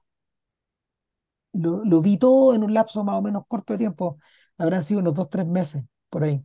Y claro, en la primera parte de la carrera de Scorsese, yo diría que hasta, hasta Goodfellas, más o menos, eh, hay un universo de actores grande que se repite. E- incluso en los papeles más mínimos. Ahí donde tú notáis de verdad la, la, la fidelidad y la adscripción. Hay gallos que aparecen en siete películas, por ejemplo, y que son, son papeles pequeños por detrás. Tú decías, ah, ok, este está, está- algo está queriendo decir, está recurriendo. Después, eso, después de, de- cuando, cuando la, cuando la trupe, o sea, la, la trupe se achica eh, en términos de actores y se van repitiendo menos nombres, nombres más importantes, pero ahí, ahí los que se van, los que se van repitiendo son los técnicos. Esas Sí, no, claro, que llega un momento en que si hay a hacer, no sé, pues, una, una película sobre los aristócratas neoyorquinos de- del siglo pasado, no podéis meter a, todos estos italianos con cara de fascinerosos, weón, ¿cachai? que parecen sus películas urbanas, weón, de juventud, pues, weón, no, claramente pero, ya, eh, pero interesante, varios de los apóstoles, ponte tú, de la última tentación, son hueones que habían estado van haciendo cuánto hay de papeles. Y Sí, bueno, pues la, eh, la gracia es que, muchas de la gracia es que los italianos, sobre todo los de Sicilia, weón, que son una mezcla tan grande, weón, ¿cachai? que, puta, efectivamente te pueden hacer de cualquier cosa, pues, weón. O sea, pueden pasar por, por, por apóstol judío perfectamente, pero, pues, pero es un poco parecido a lo que ocurría cuando uno empieza a, cuando uno empieza a tener sobredosis de películas, ponte tú, de la Nouvelle Vague, y se empiezan a repetir como de Mm, sí. demonio algunos hueones. Están en todas, pues, weón. Sí, pues, sí, no, claro, si, si ahí eran todos los buenos amigos, weón, ¿cachai? Se criticaban entre ellos, weón. Claro. Bueno, Y nada, pues, nada, Eh, entonces estábamos con que el, con que el, efectivamente nuestro personaje, puta, Juan Pérez, el niño a- a- símbolo, weón. este niño símbolo de la resistencia buena antineoliberal, ¿cachai? sin quererlo ni pretenderlo, básicamente lo coimean, lo coimean fácilmente, y eh, sus amigos, ¿cachai? sus otros vagabundos, en el fondo el, el, el resto de la pandilla de los drugos de, de, de, la naranja mecánica se siente traicionado por este porque este buen ya quiere, quiere otra cosa, que él quiere vivir su vida de, su... Claro, y ellos quieren, ellos quieren continuar, ellos se sienten una familia, sí. mal que mal, weón. ¿quién más te apoyaba?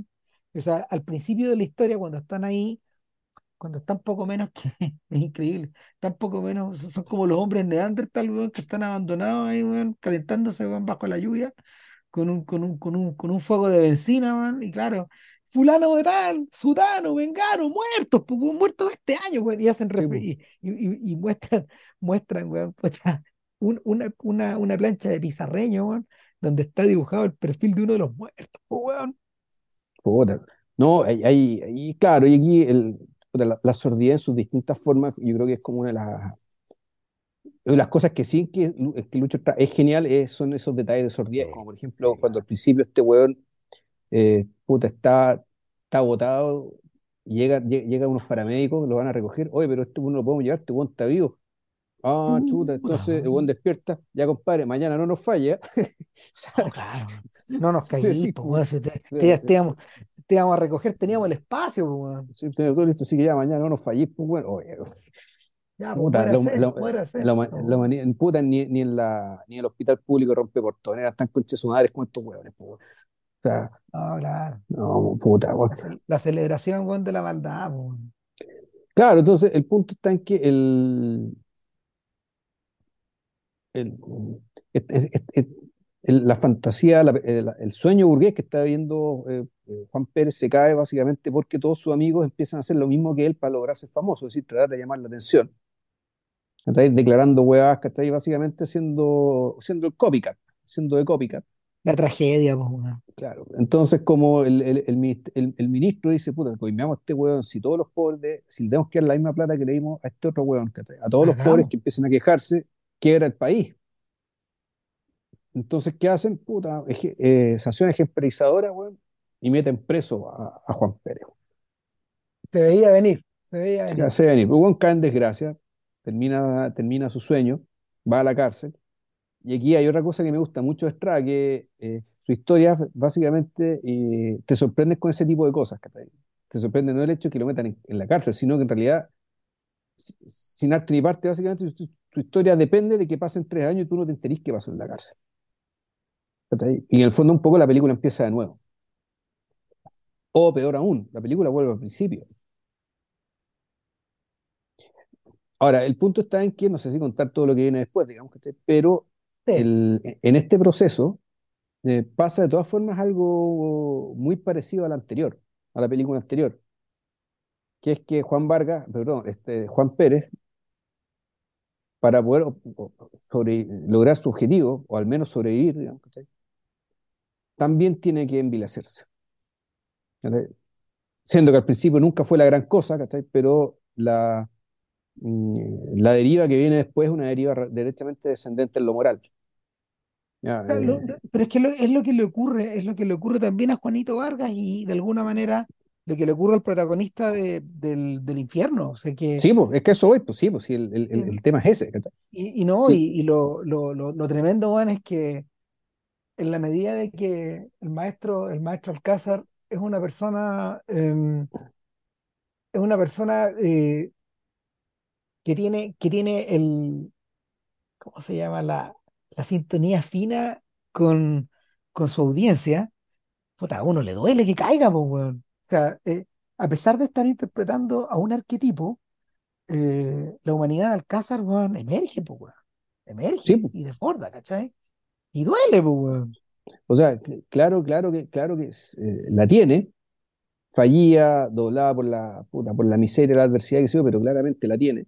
Y él tiene una aspiración genuina a, a no solo ser, eh, puta, a tener una vida digna económicamente, sino que esa vida además permita eh, cierto ideal de hombre que él tiene de sí mismo. Que él claro. no es capaz de hacer cualquier cosa por cualquier cosa. Él, yo, tiene, yo, él, él, tiene sus límites y sus banderas. Y, habla, muy, tanto... habla, muy bien, habla muy bien del actor también en ese sentido. Que él es capaz de transmitir esa va con, con, pocos, con pocos elementos. Sí, claro. Entonces, la, esta película, al igual que la otra. La, la verdadera tragedia, y eh, paralelo puta, con la comedia, las situaciones di- divertidas, disparatadas y qué sé yo, eh, tienen que ver con el, eh, ti- tienen que ver con esta caída, una caída moral también terminal, feroz, de la, de la cual no hay vuelta, y eh, no, sin contar el final, digamos que es muy sorprendente, eh, lo que sí dice, dice Lucho Estrada con esta película es que lo que termina haciendo, eh, lo que termina resultando de la utopía neoliberal, digamos, que está absolutamente falaz, que está ahí, eh, de, de esta manga de giles, es que no es que termine la pobreza, lo que termina generando, lo que termina generándose en realidad es una guerra de los pobres contra la clase media. Claro. Y que, que en realidad no es que la pobreza se va a acabar, lo, lo que, lo que se va a producir en el fondo es una, es una guerra civil co- contra la clase media y que la clase media la va a perder, además. Ah, Y Changos que está bien caracterizado. Eh, sí, No, no, eh, eh, el- desde, a ver, yo diría que desde, desde cierta perspectiva como temática, probablemente es la película más rica de todas, en términos de, a ver, no, no estoy hablando, no estoy hablando que es la más lograda, pero sí, sí es la película, sí es la película que de alguna forma tiene, tiene más puntos de donde agarrarse, porque está, está, con la cabeza prendida este weón ahí. Sí, yo creo que yo, yo creo, yo creo lo mismo, yo creo que es la más densa en términos de, de idea y de ambición, sí, creo yo. sorprendente. Eh, ahora, lo tremendo, lo tremendo es que eh, el, el paso, el paso a, el paso al infierno eh, es cosa seria y, y es vía, es vía ya otro tipo de estímulos. De hecho, cuando uno ve el infierno, tú decías, ah, ok, este Juan ya vio Breaking Bad, pues bueno, hasta la corrección Sí, de pues. colores está hecha en esa dirección. La cagó. La, la corrección de colores de la película va para allá, de hecho. Y, y es una, mm, es una historia muy bruta, weón. O sea, a mí, a mí, o sea, de verdad que me, Probablemente, probablemente desde el punto de vista del argumento, bueno, es la que más me interesó. Eh, Yo creo que, sí, yo, yo creo también, yo creo que esta y la primera son las más logradas como películas, sí, como conjunto, ¿ya? Eh, aun cuando, como decíamos, la segunda es la, la, la segunda la que tiene, la, la que tiene más ideas, más, más cruces.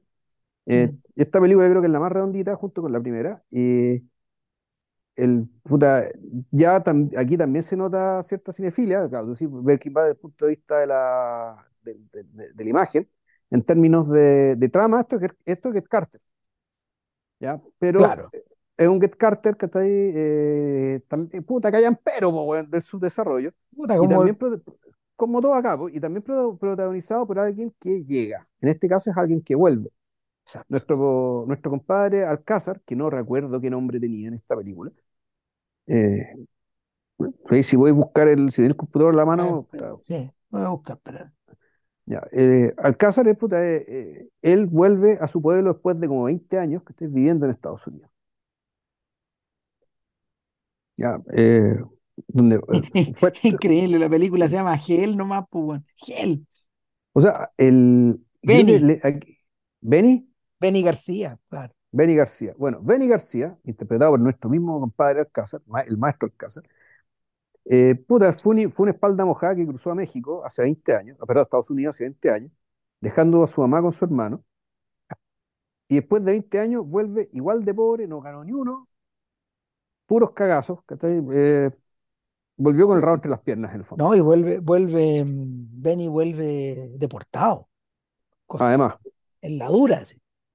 ¿No? Lo, lo echaron cagando. Algo pasó, algo pasó que, algo pasó, el sistema no dio, puta, lo, lo, lo cacharon, no sé. Algo pasó ahí. Y algo se desfonda, y claro, nuestro personaje vuelve, y, y nosotros en una breve introducción lo habíamos visto irse muy joven, muy cabro, muy inocente de alguna manera. Ir en busca del sueño, sí, Pero a la, a la vuelta no hay sueño, no hay nada, no hay pueblo, no hay nada. Eh, el país cambió, weón. Este a este lo asaltan tres veces, weón, antes de llegar en el bus. Arriba del bus. po.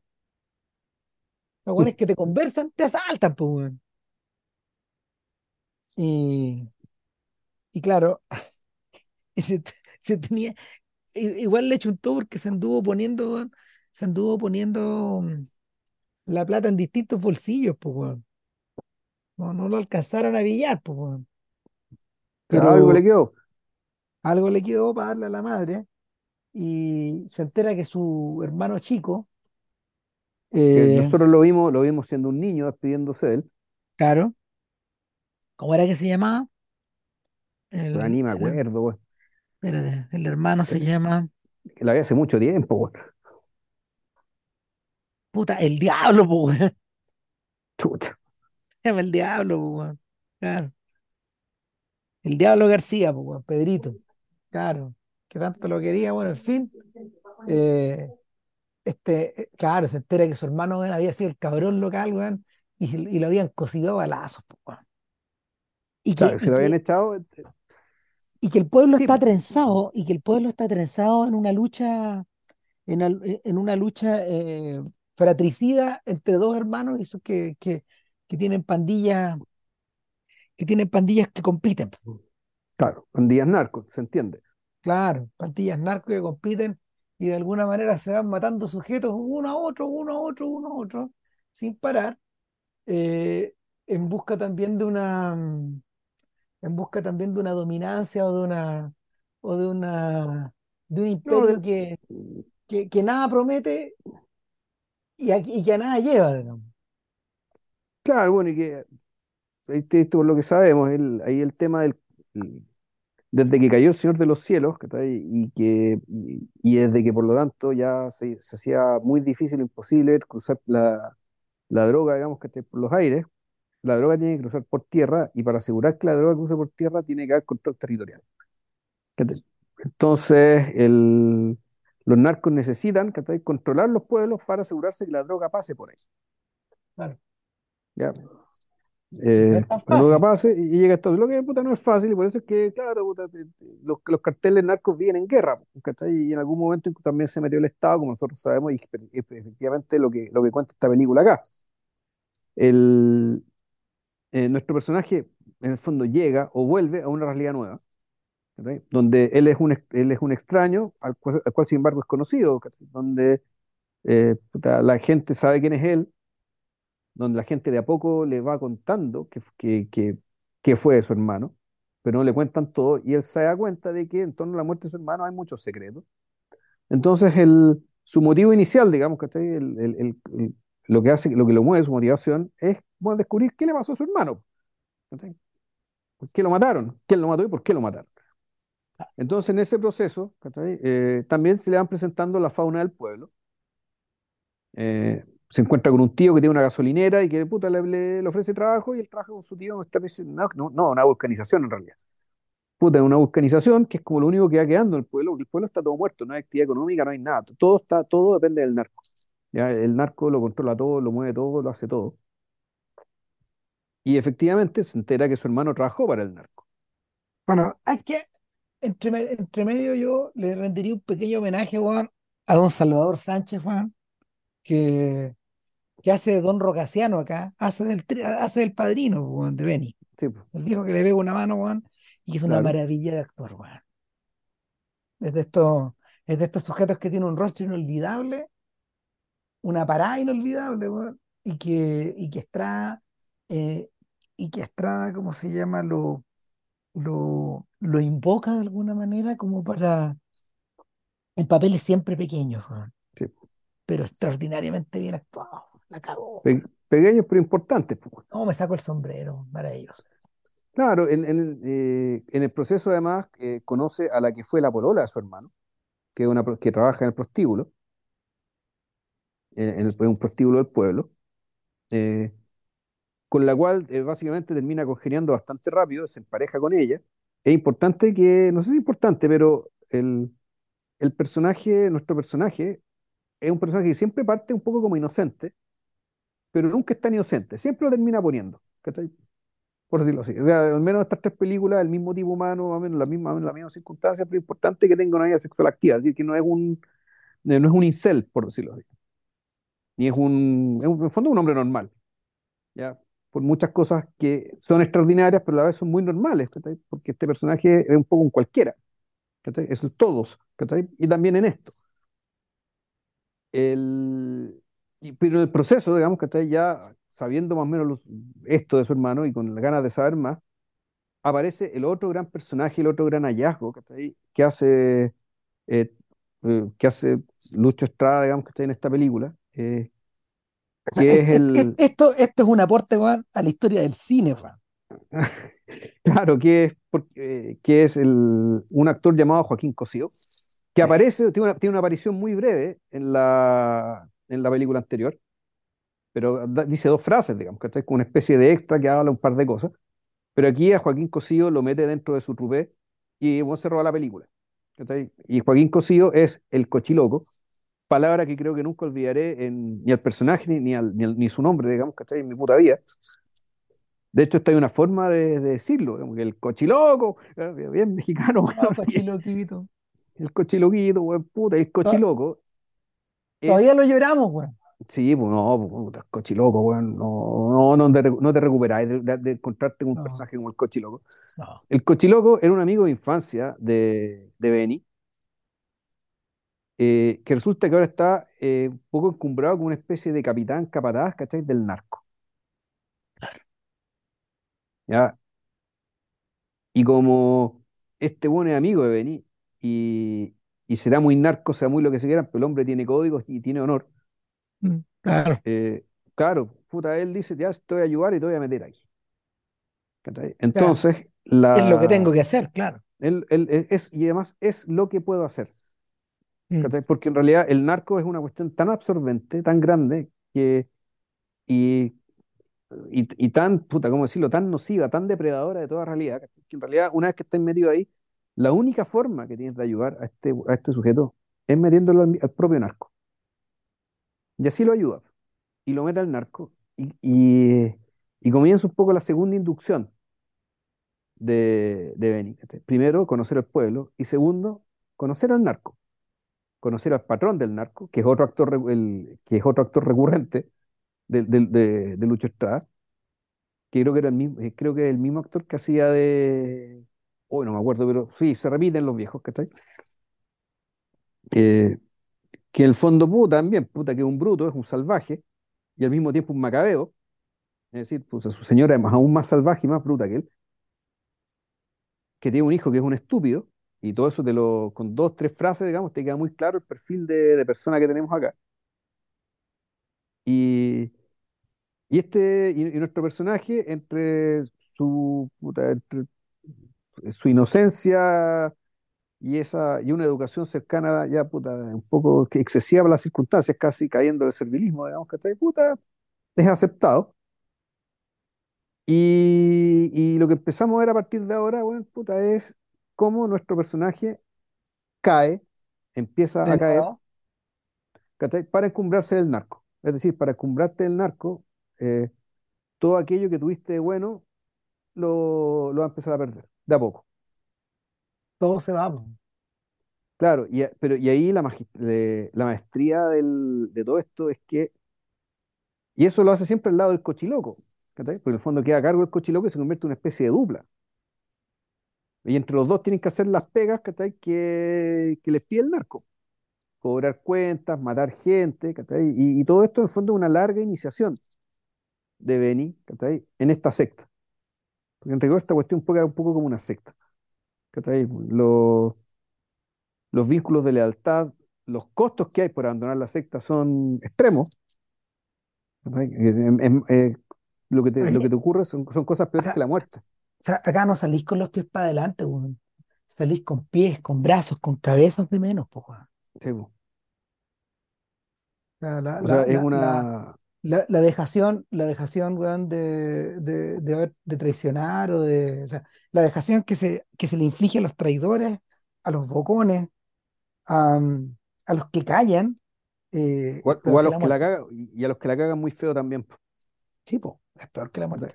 A los que se equivocan. O sea, incluso a los que se equivocan. Sí, a los que no son, a los que son pavos, a los que pecan de pavo, a los que están en, Claro, hay, hay un momento, hay un momento alucinante donde un sujeto que, un sujeto que nos recuerda efectivamente a Juan Nadie, un borracho, del- muy parecido también al borracho del pueblo de, de- de la ley de Herodes, que también es utilizado como un, como un chivo expiatorio de una manera espantosa. eh, El cucaracha, ¿no? Que tiene, además tiene un apodo muy bueno, bueno. no, claro, puta, claro, este man, este man va a denunciar, bueno, no, si, mira, mi- mira, viejo, weón, yo, sé dónde está, yo, yo sé dónde está el, no sé cuánto, weón. Y el no sé cuánto, weón, está interpretado por él mismo, porque es su hermano gemelo. Y, y este weón está vendiendo a su hermano. Y, y claro, van donde el loco, el cochiloco lo atrapa y le dice, mira viejo, ¿por qué eres tú? Acá está la pistola, hazte cargo de tu hermano, el hocicón. Mátalo y después te llevo donde el patrón, para que te, para que te, para que te toque lo tuyo. No, weón, no, no, no, increíble. Increíble. Es increíble, porque efectivamente ahí, ahí eh, hermano contra hermano contra hermano, gemelo contra gemelo, y después te toca que te ajusticie, weón, el Don Sata, po, weón. Sí, pues sí, el, el, Y el weón te espera esta, con una sierra de cadena, weón. eh, esta famosa frase, ¿cachai? Respecto de que, de, de- de que con el capitalismo weón, todos los sólidos se, se, se desvanece en el aire, ¿cachai? Los lazos de lealtad, los lazos de servidumbre, weón, ¿cachai? Ta, ta, ta, ta, ta. Eh, puta, aquí tenéis, weón, también esto, Sí, ¿cachai? Que un hermano, eh, el hermano, puta, te denuncia al hermano con tal de salvar el pellejo y lo hace, ¿no? puta, Porque no tiene otra. No, claro, y, y- pero, y te llega. Y, te, Y te y tu hermano, te liquida. No. Eh, ahora, pero eh, ahora, y, lo, notable es que el, y a mí lo que me gusta, lo que, lo que, lo que no, no me deja, lo que me maravilla el, el personaje del cochiloco es que a medida que, que Benny cae y decae y, eh, y, y- y se degenera, el cochiloco en cambio siempre es el mismo. Y él, como, y, y él mantiene, eh, y a esta altura él, él, él ya ha conformado, digamos, que ya se ha reconciliado con su realidad, ¿cachai? Y su realidad contradictoria, porque al mismo tiempo él sabe que él no es una mala persona. O mejor no, dicho, él, él entiende que, eh, que todo lo que hacemos. Eh, no lo haríamos si fueran circunstancias mejores, ¿cachai? Si estuviéramos en, en un lugar que no, que no es el infierno. De hecho, la película se llama así, ¿cachai? Porque él mismo dice, bueno, ya estamos en el infierno. O sea, ya no me asusta la muerte porque nos vamos al infierno porque estamos en el infierno. parece contradictorio, pero en el fondo el cochiloco es una criatura profundamente moral. Eh, completamente. Eh, y que habiendo pasado por las mismas circunstancias que, que Juan, estando más adelante, perdón, que Benny, que estando más adelantado, digamos, ¿cachai? En, en- en esta carrera, en, esta, en este ascenso, digamos, ¿cachai? Claro. Hacia... eh, sin embargo, está, en- está un poco en otro lugar. Mm, sí. Y eso lo hace un personaje, y, y eso lo hace un personaje puta, tan... eh, bueno, en parte porque él tiene algo que Benny todavía no tiene, que, que él tiene una familia, Puta, tiene tiene una al familia ya cochiloquito, formada, weón. tiene al cochiloquito y como, como cuatro, ca- cuatro cabros chicos más, pues bueno, si es que no seis. No puede ser. Entonces, Claro, y efectivamente, eh, efectivamente, él tiene, él tiene la casa que tiene Juan Nadie en, en, ¿cómo se llama? O a la que aspira Juan sí, Nadie, en un mundo maravilloso, y la tiene de verdad, pues, sí, pues, él tiene, él tiene su familia, que es su pequeño paraíso, ¿eh? Porque ahí es feliz, pues. Está su Claro, familia, su esposa que lo quiere, ¿cachai? Puta, en el fondo, el, el sueño de la familia de clase media, digamos, ¿cachai? Puta, él lo tiene, ¿cachai? Gracias al narco, ¿cachai? Pero claro, siendo completamente lo opuesto a ese diario, digamos, en su vida cotidiana. Lo que, es su trabajo. claro, es algo, de hecho, es algo que Benny no tiene, en parte porque, claro, está la sombra de su hermano muerto, que, el diablo, weón, puta, el diablo, weón, al diablo le construyeron un mausoleo, pues, weón, este weón le construye un mausoleo, weón, y, y en, y, y en, y en esa, en esas idas y en esas vueltas, esa casa, weón, que tiene el diablo en el cementerio, es más casa que la que tiene él al final con la viuda. Con la viuda, la que a su vez, interesantemente, tiene un, tiene, tiene- tenía un hijo con el diablo, o sea, el sobrino de nuestro compadre, que va derechito para narco, ¿cachai? El Y. Del diablito, claro. ¿Y qué otra opción tiene, pues? weón? Así como Ninguna. decíamos, el, el, el, el narco se lo come todo, El niño, el todo. niño, de, de todos los personajes, probablemente el niño es la criatura trágica de, de, de, de toda esta, de todo este relato, en parte porque el niño, durante un buen trecho del relato, el niño no decide nada, sino que ve los modelos que circulan a su alrededor. Y no tiene un destino trágico, en principio, pero ya sabemos lo que viene. No, el, el- el- es una, el infierno es una suerte callejón sin salida, po. Uno de estos, a su manera, es interesante, pero eh, no me acuerdo si lo discutimos cuando hablamos de Breaking Bad, pero una de las dificultades de, una de las dificultades de poder eh, prolongar el lenguaje del noir, efectivamente, es que para poder, para poder trabajarlo a cabalidad, eh, bueno, juegan contra tuya el hecho de que ya estamos en el mundo del color. Entonces, los claroscuros no pueden ser literales, tienen que estar volcados de otra forma. Yo estaba leyendo esta semana el libro de las conversaciones de Richard, de, de, de, de Martin Scorsese con Richard Schickel, el crítico de Time.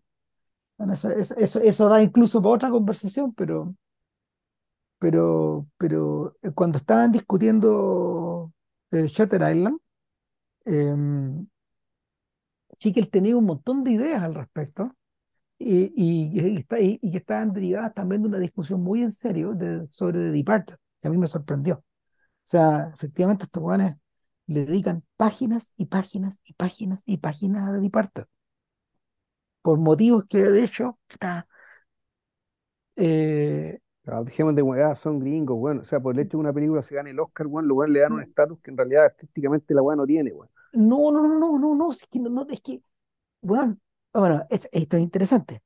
En ninguna parte del libro se pronuncia la palabra Oscar. Pero Nunca. da lo mismo, no, da lo No, pero mismo, no, pero nunca, nunca. O sea, Pero, pero no sí que, necesitan sí que, hacerlo, si la weá es tan importante, si el Oscar es tan importante, aunque no lo no, no, no, es pero, pero- pero es que no importante, es, pero es que no es sobre eso, weón, no es sobre eso, weón. O sea, a lo que voy, a lo que voy. El, el tema, el tema es que Scorsese plantea, plantea un dilema, eh, un dilema que en el fondo tiene que ver con su cine. Y es que eh, él, él solía tener la fantasía juvenil de, de poder replicar, eh, de poder replicar el destino de sus directores favoritos cuando joven, es decir, la capacidad de poder hacer películas de género y sin embargo eh, el mundo que le tocó vivir lo fue impulsando a películas donde el carácter y la personalidad de los, de los personajes es la única forma de poder trabajar en torno o comentar en torno al género, porque el género como tal, las condiciones para poder crear eso se desvanecen, se, desvanecen en el cine estadounidense. Entonces, la reflexión que se hace en torno de Departed y en torno a Shutter Island es precisamente eh, cómo filtrar el noir en un mundo donde eh, ya no hay manera de poder entrar.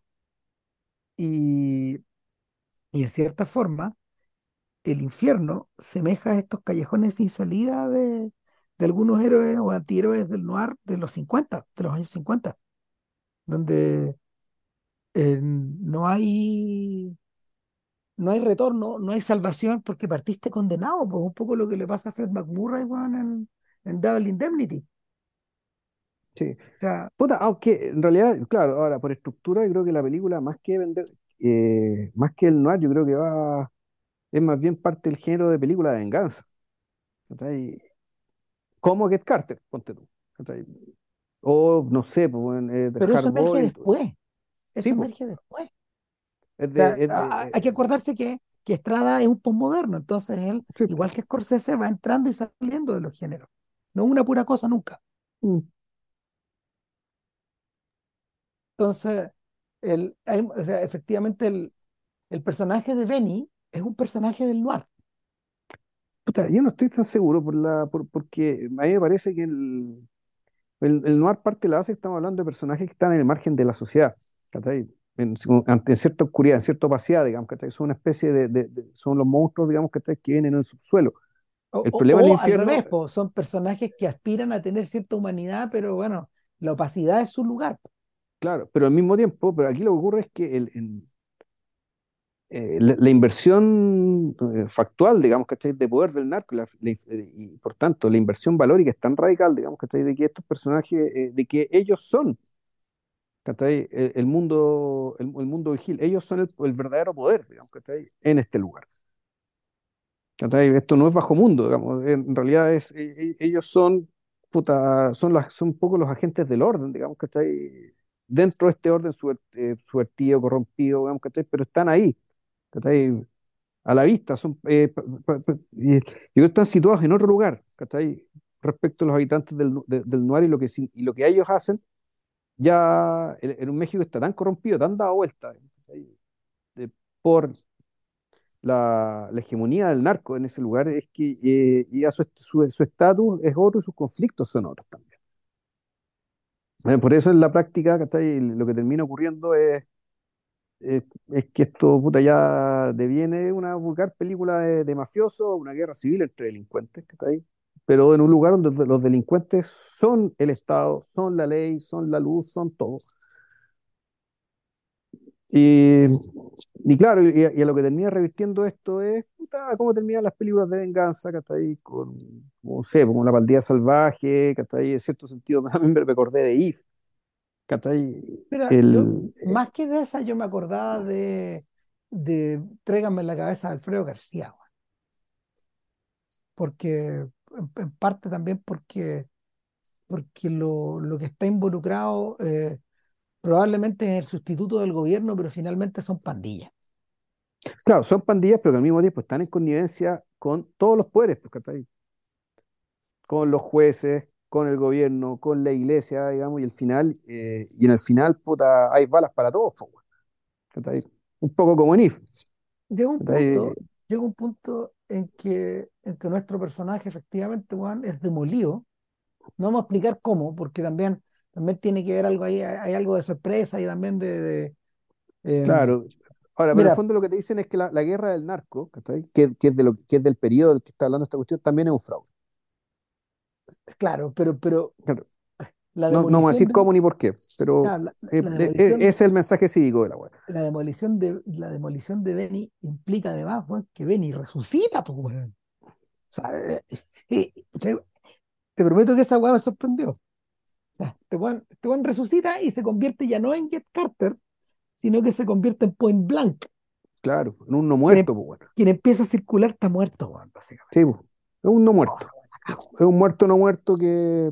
Bueno, es un poco lo que le ocurre a Walter White cuando Sí, pues, ya, cuando se sube, cuando se sube de vuelta, a- al, cuando se sube de vuelta, weón, al Jeep que arrendó, y se va, y se va al Buquerque desde, desde la Cochinchina, eh, y, y- se escucha el paso, de Marty Robbins, en, en- en- en la radio del auto, y dice, ah, este está muerto. Este, este, este, este que, este weón que va a justiciar a los malos es y- o, es, o es el- o es Clint Eastwood en, en, en, en- ¿cómo se llama? En, La Venganza del Muerto. weón. el langazo colgado, sí. Sí, claro. Eh, ahora, provisto de, provisto de este rally de demolición, lo que viene después ya es el esperpento. Y aquí parte, weón. Porque, porque la, la dictadura perfecta, donde el gobierno ya no es el narco, sino que el gobierno es la tele, eh, adquiere, adquiere visos de, adquiere visos de carnaval, eh, de carnaval satánico. Bueno, eh, es interesante que use la palabra carnaval porque esa es la palabra, eh, eso es lo que escribía a una película de podcast que hicimos hace poco. Y que es la, y que, y que es la inspiración directa a esta película, que es Ace in the Sí, po. de Billy Wilder. O sea, aquí lo que tenemos en realidad es, es la construcción de un espectáculo tipo Ace in the Hole. ¿ya? Eh, Eh, eh, y, y de, y de y también, también a Facing the Crowd de, de Elia Kazan, también, que, que es una manifestación, es una manifestación temprana de la paranoia mediática. ya, Claro, claro, que, que esa, esa weá también probablemente es de podcast, bueno, en fin. Pero, pero el, claro, son, son sujetos que, son sujetos que a su vez, claro, son, son personas que están muy imbuidas en su, en, su, en sus respectivos medios y que, y que la manera de expresarlo, la manera de expresarlo pasa por la, pasa por la, pasa por la parodia, pasa por el carnaval, pasa por el, pasa un poco también, pasa un poco también por esta reacción con la que, con la que Stanley Kubrick procesa algo muy serio, que, que en el fondo es el, es el temor atómico en Doctor Strangelove. Es bien interesante esta idea de que eh, Kubrick, tiene que revertir a la comedia en un instante donde eso se tomaba muy en serio. Hoy, di- hoy día, hoy día sabéis que nos cuesta poder hacer esa operación. Eh, efectivamente, lo que ocurre, lo que ocurre en, la dictadura perfecta es algo que es muy serio, pero que, que la, la naturaleza de, de los personajes y la situación en la que se encuentran, puta, te, te, te vuelca, weón, a, a, a dejar ya de sorprenderte, weón, para empezar a reírte, weón. Las risas son crueles. weón. Puta, es El, que en realidad es la reacción, yo creo que es la reacción más saludable y es que, puta, es que claro, si, si en el fondo, el, porque la alternativa cuál es, puta, hacer la denuncia toda solemne, escandalizada, weón, ¿cachai? Weón. Desde, supuestamente desde el ideal ilustrado, weón, de lo que debería ser la política, weón, y la función pública, weón, de los medios de comunicación y bla, bla, bla, bla, weón. Em, puta, no, para eso mejor, bueno, efectivamente hacer una buena sátira, reírse estos hueones, total, dado que son omnipotentes, ¿cachai? En realidad lo único que te queda es reírte de ellos. weón. Sí, pues, si por último, fue- eh, ahí, ahí la comedia también funciona como, básicamente como último recurso, ¿cachai? Eh, Es lo único que le puedes, que lo único que les puedes hacer, eh, Y en la eh, medida que hay Estado de Derecho, puta, más o menos, tú puedes confiar en que ellos de vuelta no te van a hacer gran cosa, ¿cachai? Porque en realidad lo que, como decía, no me acuerdo que, no sé fue Maquiavelo o alguien por el estilo, digamos, ¿cachai? Es que nunca ningún gobernante ha sido depuesto por el ridículo.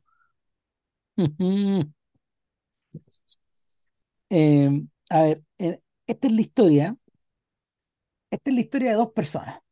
Esta es la historia de Carlitos Rojo, un productor televisivo de televisión mexicana, alias Televisa. Que es Televisa, sin nombrarla como Televisa, claro que sí. claro. Y don Carmelo Vargas, gobernador, eh, gobernador de, de- de qué de qué provincia? Parece que es una provincia falsa, ¿no? Yo creo, ¿no? Creo que no la mencionan, pero puta, es una provincia del norte, claramente. Sí, al norte. Ponte, creo, claro, no, creo que, creo que es Durango, weón. puta, no sé, weón. Pero, pero el, el Pero es asunto, el estado más callampero de México, ¿cachai? Más claro, pobre, más violento, weón, ¿cachai? Es lo peor de lo peor. El personaje de totalmente, este, totalmente narcotizado, weón. claro, y este Carmelo Vargas perfectamente podría ser el hijo o el mismo Juan Vargas, ¿cachai? Ya encumbrado, ¿cachai? En la, en su carrera política mexicana, en Lo su carrera política en el PRI. lo Es, es- evidente, sí, obvio, ya, ya, este, este podría ser, aunque no te cuadren los años, ¿cachai? Pero sí, es Este la es otro, continuación, este, este es otro Vargas, básicamente. claro. Este, Claro, este, este es Juan Vargas que ascendió, ¿cachai? claro. Y, y Alcázar en esta, Alcázar en esta película efectivamente es el demonio. Eh, pero, pero, pero, pero, pero es un demonio que responde, es un, es un demonio que se enfrenta con demonios más crueles y más salvajes. En este caso, eh, en este caso, don Tony Dalton, alias José Hartman. Yo sé que a Vilches el nombre de Tony Dalton no le dice mucho porque él no ha visto todavía a Lalo Salamanca en Better Call Saul. Pero puta, eh, eh, Dalton, Dalton es, uno, eh, es creador de uno de los personajes íconos de la televisión del siglo XXI. Inolvidable, absolutamente inolvidable Lalito Salamanca. Prácticamente penetra la imaginación como varios de los personajes de esa serie eh, consiguen llegar al espectador, digamos. Y eh, en este caso, en este caso, Tony, que, que había sido actor de teleserie buena parte de su vida y que había aparecido en, que había aparecido precisamente en la, en la película anterior en un papel bastante breve, eh, ya estaba, ya estaba en la, ya estaba trabajando con Gilligan en esta, había comenzado a trabajar con Gilligan cuando hacen la dictadura perfecta. Claro, desde ahí para adelante se convierte en una estrella de nivel mundial.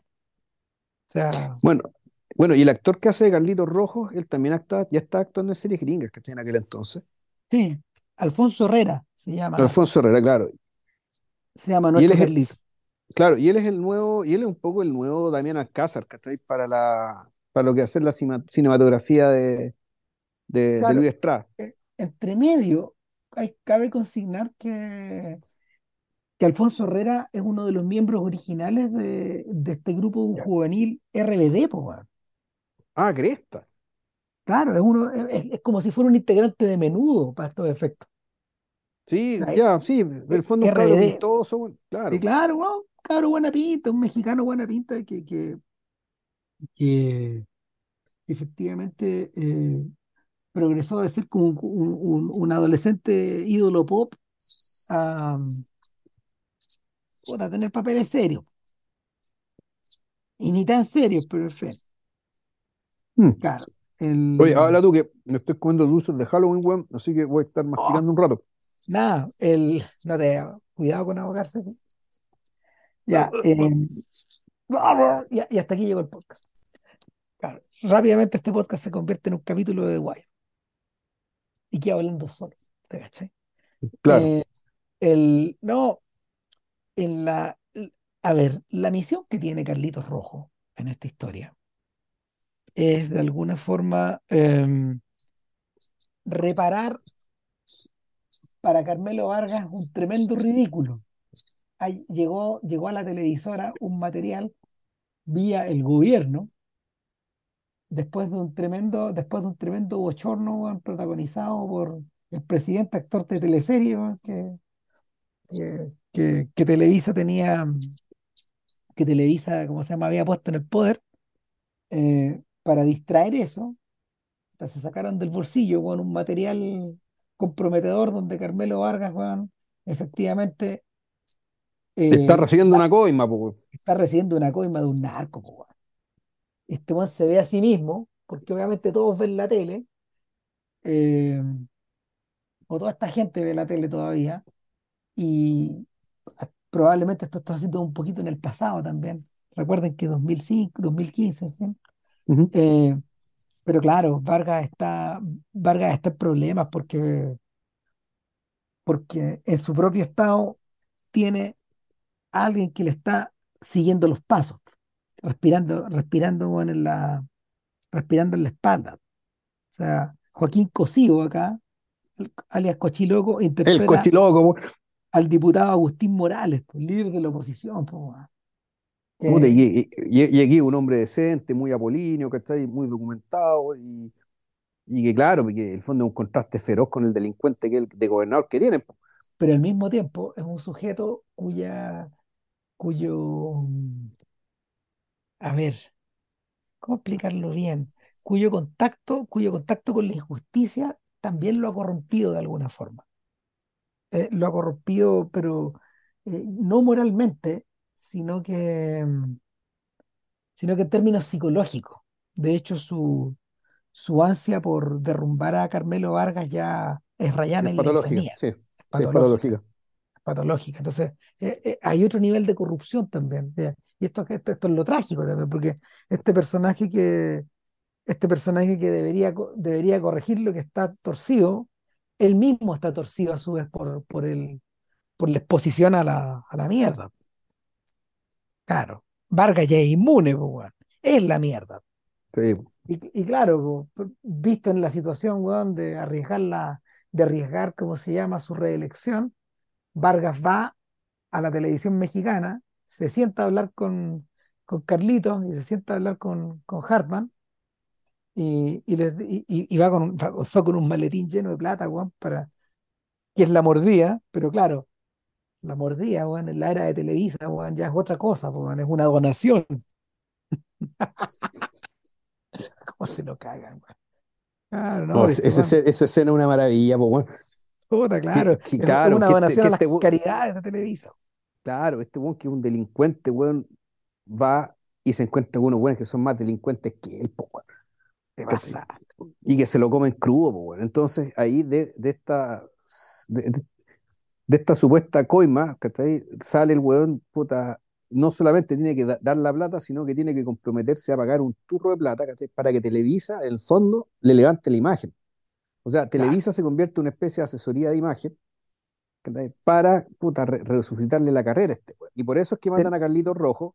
Tenemos un paquete especialmente para usted, Claro, porque claro, estos, estos sujetos tienen paquetes de asesoría, ahora se llaman. Eh, eh, sí. así es la wea, asesoría, O wea. sea, eh, no, y de hecho la- las agencias de medios, ¿cachai? Y las agencias de estrategia, comunicación estratégica también tienen paquetes. Si son los, Eh, fondo, eh, entonces Televisa está funcionando como una agencia de comunicación estratégica, siendo ellos un medio. todo es posible. para, todo es posible, esto para básicamente convertir a,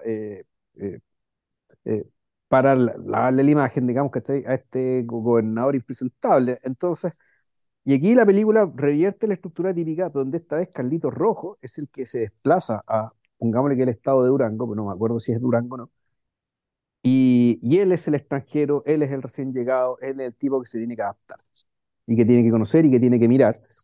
Y que en esta dinámica de ir conociendo y yendo de un lado para otro, puta, le van presentando la fauna del pueblo, o mejor dicho, la fauna de la ciudad, de, de- de la capital de este estado.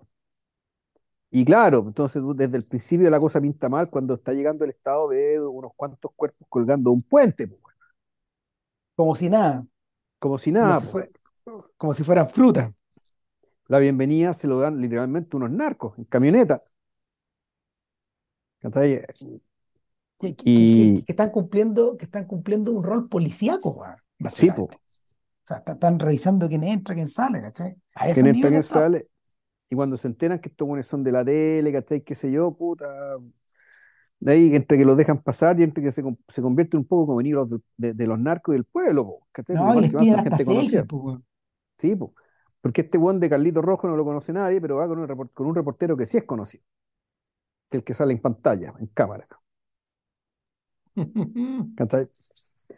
Entonces, el, eh, la, puta, la película la tengo media borrada porque le hace algún tiempo, pero claro, el, el- tipo se instala, empieza a conversar con Vargas, tienen que, tienen que dar el plan, digamos, ya, pero ¿cómo, eh, cómo, le- cómo lo levantamos? ¿Qué hacemos para? Y, y la solución que se les ocurre, eh, aunque la película no lo deja, eh, no lo deja claro desde el principio, aunque te enteres después, es puta, inventar un caso, un caso bombástico que implique, que, que requiera una participación activa de este gobernador. Y sáquenmelo de cualquier parte, porque Claro, efectivamente, como tengo, como tengo a este diputado, te- te- que tengo me que está hueando, tengo que tener algo que lo calle, pero que lo calle en, entre comillas, en buena ley. Es decir, algo que distraiga, que, algo mediático que lo que distraiga a la audiencia, y que nos solo olvidemos del, ma- del maletín de plata, digamos, que todo el país me vio recibir. porque para qué, para qué está la audiencia, weón, puta, para ver la teleserie, weón, de la tarde, que a todo esto Carlito Rojo, es novio de, de la De chiquilla la de la actriz, teleserie, claro, y por lo mismo lo convierte, lo convierte en un soltero codiciado a él también, pero por otro lado, en un sujeto muy envidiado, incluyo, incluso por Carmelo Vargas, que sueña con la chiquilla. Y, y por otro lado, claro, esta gente sintoniza las noticias de la tarde, de la tarde-noche, conducidas por un, por un sujeto que es como un clon de Mike Pence, es decir, no, pero en eh, realidad, eh, es el eh, animador, es el clásico animador de pelo blanco, weón, es como, sí, es como el personaje de los Simpsons, ¿cómo se llama? eh, Ken Brockman, Brockman, pero, pero claro, también Abraham Sabludowski, bueno, era uno de los históricos presentadores del, de- del noticiario Televisa, pues. La, referencia está clarita, claro. Sí, pues. De hecho, hasta uno lo ubicaba este gallo. Es que hubo un tiempo Sí, que es- eso, o por el cable, o no sé dónde salía el cable, salía. Sí, CNN, pues. salía Sí. CNN después. O sea, de, de- hecho, sacó pasaje para allá, digamos. Y, y, y claro, lo que se inventa por detrás es un rapto. Y ahí entramos en terreno de Icing the po, todo el rato. Claro, y, y vol- volvemos, digamos, en esta, en, en esta guerra, en este fuego cruzado, digamos, ¿cachai? Que, que es México, eh, el que pierde, la que pierde vuelve a ser la clase media, en rigor. Aquí, Seleccionan, seleccionan ahí a sus víctimas, pero con ojo clínico. Un, un empresario medio endeudado, medio separado de su mujer, que tiene dos gemelitas. Y, y claro, le raptamos las gemelas y este weón puta tiene que aparecer todas las noches con su mujer llorando, escuchando ahí, cubriendo, viendo cómo, viendo cómo los periodistas cubren en vivo, weón, puta, la miseria, weón, de. O sea, el terror de esta familia, por un lado, pero por otro lado la miseria, weón. Eh, porque a los pocos días, weón, ellos caen presos, los liberan. No, y después se, se entera que como se estaban separando, bueno, era tan obvio, puta, resulta que había un amante, ¿cachai? Entonces, lo que es un caso de rapto se convierte en una teleserie y a la larga se convierte en un reality. Entonces, y, y no la, nos olvidamos que ellos son bien güeros, bien, bien blancos, sí, son blancos. No blanco, necesariamente cuicos blanco. con de mucha plata, pero claro, son white chickens. Son, son, son de hecho los únicos realmente blancos de toda la historia, porque hasta Hartman es morenito. Son los únicos blancos como de teleserie, Claro, claro. Y, y, y bueno, nuevamente, bueno, el canal tiene un paquete que venderle a estos gallos. O sea, eh, eh, para poder pagar la, para poder pagar la, mm, eh, la fianza, perdón, la, el rescate, el gallo tiene que hipotecar su casa, pero ¿contra qué lo hipoteca? Contra el canal, pues, que ahora funciona como financiera, pues, claro. Y, el y el canal arma una Teletón, weón, puta, pero la plata la recoge el canal. Sí, obvio. No, no, no. El, el, la, rojo, rojo se convierte en una especie de, efectivamente en una especie de demonio eh, que va girando en torno a la, en, torno a esta historia, pero, pero que, pero, pero al mismo tiempo en el, en el funcionario perfecto. En parte también porque, eh, y esto es, esto es bastante alucinante, por lo menos, por lo menos a mí me llamó mucho la atención, en parte porque Rojo es incorruptible. De hecho, un funcionario eh, nivel Stalin. No, no, Sí. Rojo no se acuesta, Rojo no se acuesta con mujeres, no consume droga, eh, no empuña una pistola, no empuña no la cámara. y- y no solo eso, y Rojo además todo lo hace siempre por la causa, nunca por él. Exactamente, e- en ninguna parte tiene la tentación de irse por las suyas, ¿cachai? Si- Sino que en ese sentido es, eh, puta, es como un hombre de partido, digamos, ¿cachai? Del PRI, Es, es el perfecto Es- funcionario de una dictadura. claro, solo que en este caso el PRI es Televisa, Sí, Y, y esta Televisa que es una dictadura absolutista, o sea, como es casi totalitaria, en el sentido que esta cuestión es, es un medio, pero además una agencia estratégica, es una productora, está una organiza de Letón, es una financiera, weón, ¿cachai? Puta, es, es todo. es todo, y, es- y en el fondo es quien, el, y, pero antes que todo, digamos, ¿cachai? Es en el fondo en la, es la escritora del, del guion de la vida mexicana y de la atención mexicana. Y con su, y, y con, y con su capacidad de, guionizar la vida, digamos, ¿cachai? Y guionizar la atención de todas estas personas, pues, efectivamente puede lograr todo lo demás. Que la Entonces, teleserie e- es México al final. claro, entonces Rojo es, eh, para que esto funcione como, y Rojo funcione como el productor de esta gran teleserie, ¿cachai? Que es México y la contingencia mexicana, claro, rojo tiene que ser infalible y tiene que ser incorruptible. Mm. Si no, la cosa no se sostiene. Entonces, claro, esto es un hipérbole, claramente, es una exageración, o, es- o- o- o- pongamos la figura literaria que quieran, digamos, ¿cachai? No existen los personajes necesariamente así. Pero, O sea, ni, Smerdiakov del doctor Chivago es así, weón. claro, y, pero al mismo tiempo. Eh, sí es un hecho. Que eh, México sí funciona así, po. Solo que tal vez eh, Carlito Rojo en realidad son muchas personas. Claro. En el fondo, porque efectivamente el personaje, el personaje es un huracán, ¿cachai? Que no para nunca. No, eh, efectivamente no, no es. Eh, a la larga es el, es el único personaje cuyas pasiones no se manifiestan, digamos. Como los otros personajes de Estrada, evidentemente se encama con, con su, con su actriz de, con su estrella de teleseries, pero en realidad está contestando el celular, pues, mientras están en la weá. Claro, entonces, el, esto es Ace in the Hole, pero este personaje no es Kirk Douglas. Kirk, Kirk Douglas, en el fondo, era un hombre de causa, o sea, él, él- todo era para él, Mm. Lo usaba todo para él. Usaba el los medios que lo contrataban, todo era para él, para su propia gloria, su propia grandeza, su propio restablecimiento, para sus propios objetivos personales. si hay alguien a quien se parece, es al ejecutivo de Network, no a William Holden, al dueño de la cadena. El, el personaje de, Eh, Ned Beatty. de Ned Beatty, claro. O sea, Beatty, Beatty, eh, eh, si uno, cuando, cuando uno observa a Beatty en, en Network, eh, tiene los ojos vacíos. Sí, pero hay una, hay una salvedad. Eh, Beatty, si lo llevamos al, al- al plano del ajedrez, Beatty es un rey, no se mueve. Claro, claro. En cambio, Carlito Rojo es la reina, Pero aspira a convertirse en el rey, po, y lo Sí, y en algún, consigue. y en algún momento lo consigue, digamos, ¿cachai? Pero claro, aquí el rey es, es- es Dalton. Sí. Eh, y, O sea, y, hay un, y, y Alcázar.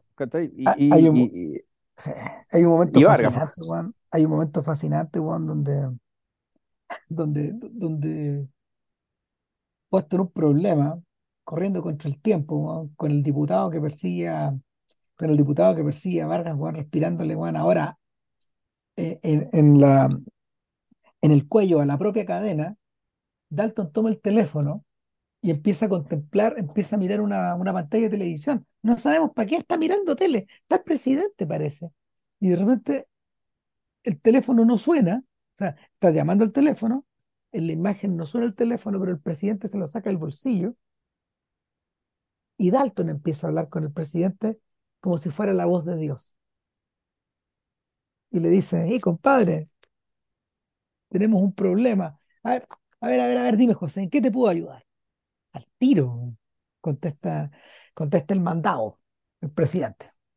Y Dalton le pone, Dalton le pone un horario al presidente para que le resuelva el problema, weón. Sí, po.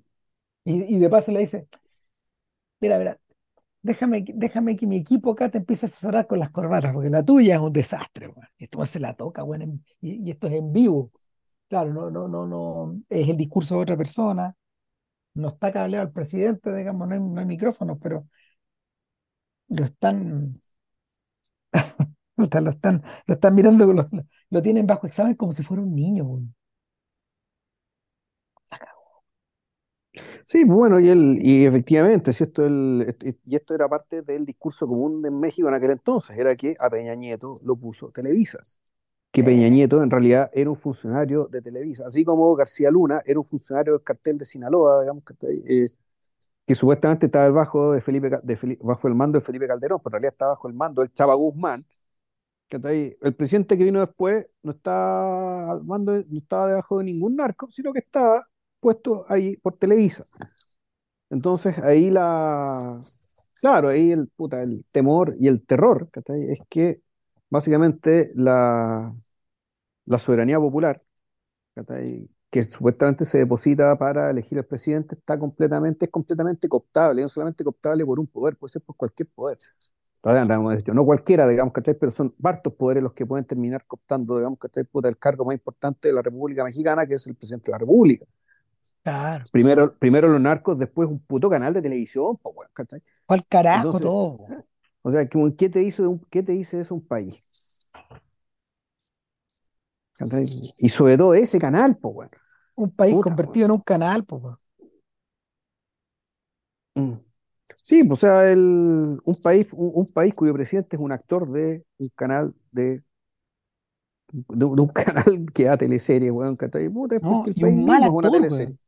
Sí, pues, un mal actor, un mal país, una mala teleserie, un mal guion, weón, todo malo, pues, weón. Y, y donde, donde si, mira, si el fondo la gran, la, gran tragedia, digamos, ¿cachai? del mundo moderno, eh, del, del mundo mediatizado, ¿cachai? Es que en realidad el, la,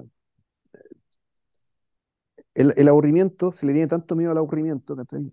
Que, eh, que los consumidores de los medios en realidad están dispuestos a tragarse cualquier cosa con tal de no, te- de no estar aburridos. Entonces, si, le- si les ofrecen, si les ofrecen miedo, ¿cachai? Y les venden miedo, Miedo. Miedo porque, el, porque el miedo es una emoción mejor que el aburrimiento. ¿cachai? Puede ser una emoción, digamos, ¿cachai? Eh, pero en países como el nuestro, digamos, lo que más funciona es el miedo. Mm. Ya. Porque pero volvemos, ¿cachai? Pero la opción entonces, bueno, es apagar la tele, digamos, ¿cachai? Y olvidarse de esto, pero no, no, porque Al menos, al menos el miedo es una emoción. El, abu- el aburrimiento es una nada ingestionable. Y, así se le trata. Y las consecuencias, bueno, están a la vista. El descalabro, el descalabro, el desfonde. Claro, entonces Eh, la, la- la película termina con que el eh, bueno, un tráiler, qué sé yo, más allá de cómo termina lo del secuestro, ¿cachai? Y qué sé cómo se resuelve y toda la cuestión, ¿cachai? Es que eh, volvemos. El Carlitos tiene que envilecerse haciendo su pega, pero eso le permite un ascenso. Vargas no puede envilecerse más, pero aún así logra su ascenso. Y, es premiado por, por su corruptibilidad, por su corrupción, por su nada, digamos. O sea, ¿cómo será esta weá que el, un sobrino de Vargas, ¿cachai? El que le estaba soplando los secretos al otro weón, porque hasta el mismo sobrino está escandalizado, weón, de, de, de- de lo corrupto que era su tío, weón. Y este, y este concha su madre mata al sobrino delante de Carlitos Rojo, porque dentro de todo igual será un corrupto, pero puta, no es, no es, no es un bruto, po, weón. ese es el único momento de la historia donde, donde Rojo está superado. Donde Rojo efectivamente, eh, weón, ¿dónde mierda me vine a meter? Porque, Claro. ni- yo creo que- porque cuando se encuentra con los narcos en el camino, bueno, se encuentran, hay cierta amenaza, ¿cachai? Ya, puta, Parte el es la, territorio, weón. es la posibilidad del asunto, pero podéis, podéis jugar ahí, podéis moverte. Aquí ver cómo en vivo le matan a un weón al lado, ¿cachai? Efectivamente, claro, ahí está, volvemos, lo inconmensurable, es decir, esto de que no, no tengo cómo comunicarme, no tengo cómo eh, ser parte de esto, y sin embargo logran su objetivo. Entonces parte del envilecimiento de Carlitos Rojos precisamente. Eh, es trabajar para esto, es convivir con esto y encumbrar aún más a esto. Eh, ahora, Y, to- y todos ganan y todos contentos. E eh, incluso la misma familia, la misma familia estos secuest- de, los niñitos secuestrados se convierten después en estrellas de televisión. Todos ganan. sí, claro. Se convierte, eh, se convierten en actores de teleserie. Todos ganan, salvo el pobre diputado. Bueno, en fin. Eh, ahora, dentro de, dentro de todo este esquema, igual yo siento que esta película está más, ma- está más maqueteada, weón. Sí, a mí también me pareció una película que, se- y en la medida que tú reconoces la, que tú reconoces la, la referencia, la película se te hace muy predecible. Se empieza a desarmar. Eh, o sea, tú perdí el interés, ¿cachai? Pues, Ya, ya sé lo que va a pasar aquí. Ya sé lo que va a pasar aquí, ya sé lo que va a pasar aquí. Y además, como tú ya le conoces la obra a este muñeco, digamos, ¿cachai? Y, y tú, ¿cachai? ¿Para dónde van, sus, para dónde van los tiros, para dónde van sus valores. Y, y, y lo que él piensa de, y lo que él piensa de este tipo de personajes. Es que tú decís, ya, aquí, todo se me está, todo está dema- al revés, todo está demasiado armado, está tan armado que ya sé cómo va a terminar esto. Y por lo tanto la película se te hace larga. Por lo mismo. O sea, por ejemplo, aquí ya me están contando algo que ya, que aquí hay demasiada información para algo que ya se entiende para dónde va. ahora bien, En, en ese sentido, esta es la película más coja de todas. sí, y a, a- a- su manera igual prepara, prepara el, prepara el descenso por hasta, hasta hora final a, a que, a que viva México. Ahora, ¿qué decir de que viva México, lo- de alguna manera, de alguna manera, siento que eh, es el filme, es el filme más esquemático de todo, eh, el más fragmentado, el, el más episódico. eh, tiene una estructura, tiene una estructura extraña, más tributaria del streaming que del cine. Te habla un poco también del empobrecimiento de, de la, de la propia, de la propia propuesta, weón, de, de la propia propuesta de Estrada en, en un medio que también ya efectivamente está completamente envilecido. Y, y lo otro es que efectivamente, weón, llegado a un punto en que los personajes son todos unos intragables y unos cretinos, weón. La cagó. A ver, bueno, eh, aquí yo creo que también hay que contarle un breve porque más tarde, ¿qué, qué hora? ¿Cuánto llevamos, Ram, weón? Weón, va a ser la una, weón. dos horas y media, weón. Concha tu madre. Bueno, acuérdate que esta cuestión, el, el SoundCloud da para tres horas nomás, Sí, entonces pues no tenemos mucho tenemos, tiempo para vamos matar el tiempo. sí. Ya, Pero es que ya está casi todo dicho, sí. Lo que, porque, no, o de alguna manera, ver, de alguna manera esta es una película media epigonal, pues. a ver, ¿qué creo yo? El, esta es una película que eh, cuenta la historia ya de un, eh, parte muy bien, digamos, con, un, con un sueño, una- un sueño muy, muy, muy caótico, efectivamente tenemos un whitezican de clase media alta, donde, que recibe a, a su jefe en su casa, una casa muy burguesa, en un condominio muy burgués, en Ciudad de México, en el DF, y en medio de esta recepción, cena o lo que sea, eh, con, con estos, con, con- estos eh, con, con- su jefe y con otros ejecutivos importantes, creo que embajadores, una hueá muy cuica. Dentro de su casa, cuica, pero no tanto, en un palacio, puta, de repente llegan su papá y, y su abuelo.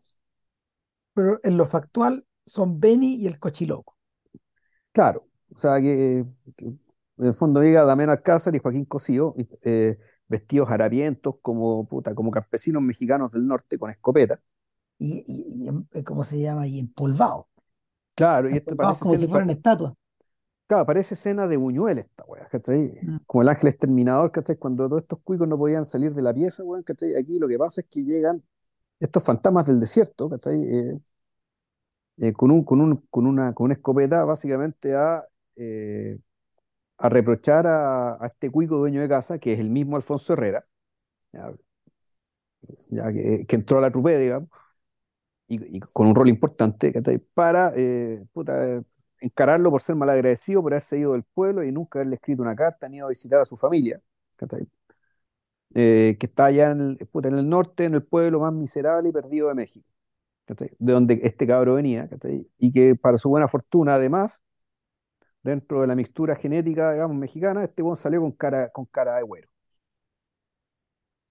Entonces, con su cara de güero, pudo ascender socialmente, para ser bueno, inteligente y competente, bueno, trabajando en la empresa donde lo contrataron, y resulta que ya estaba encumbrado y- y ya había subido completamente de clase social. Pero resulta que aparecen estos fantasmas a encararlo y finalmente a fusilarlo, si mal no recuerdo. ¿Eh?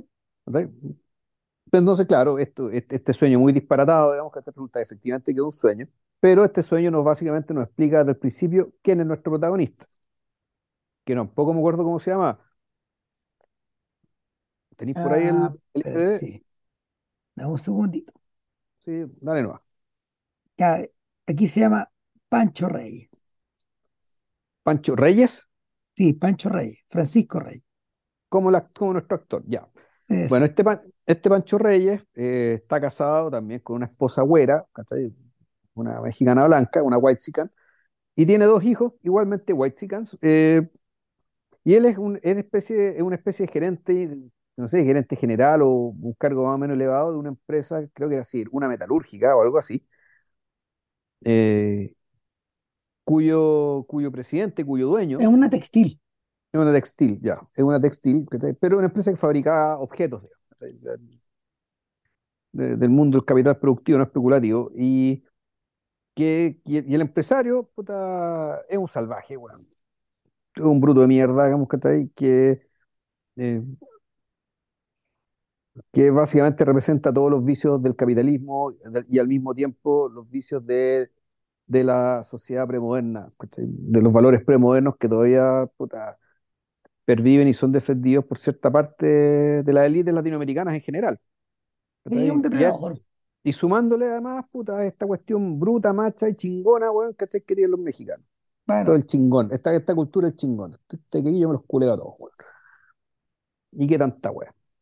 este sujeto está, este sujeto es un mando medio, un mando medio que está buscando encaramarse, igual que Carlos Rojo, Claro, con menores, a ver, tragándose sapos más grandes, siendo humillado también, su, su casa a la luz del día, eh, no es tan mansión como pensamos que era, es la misma casa, pero está iluminada claro, de forma distinta, tiene algo completamente suburbano. Por otro lado, Ana de la, Ana de la Reguera, que interpreta a su esposa, que es una actriz de, de teleseries y de, y de series mexicanas, en fin, eh, que se llama Mari, eh, es una, es, es- una, es una dueña de casa moderna que compra, que compra productos, de, compra productos de lujo, pero con la tarjeta del marido, dando vuelta a la tarjeta del marido, que tiene a los cabros chicos, medio entrenados. Básicamente es un conjunto de consumidores. Sí. Y este conjunto de consumidores es convocado por el México profundo cuando un día, después de llamados insistentes por parte del padre, al cual este weón no le contesta el teléfono jamás, eh, se entera que ha muerto el abuelo, el abuelo centenario, el abuelo que participó en la revolución, que había nacido en el siglo XIX, que tenía como ciento veintitantos años, weón. Este abuelo que no se moría, que no se moría, que no se moría, y que tenía a todo este grupo familiar gigantesco de alguna manera, al acecho. Claro, ¿y por qué, y por qué ellos eran, eran mineros? Tenían una mina de oro, supuestamente.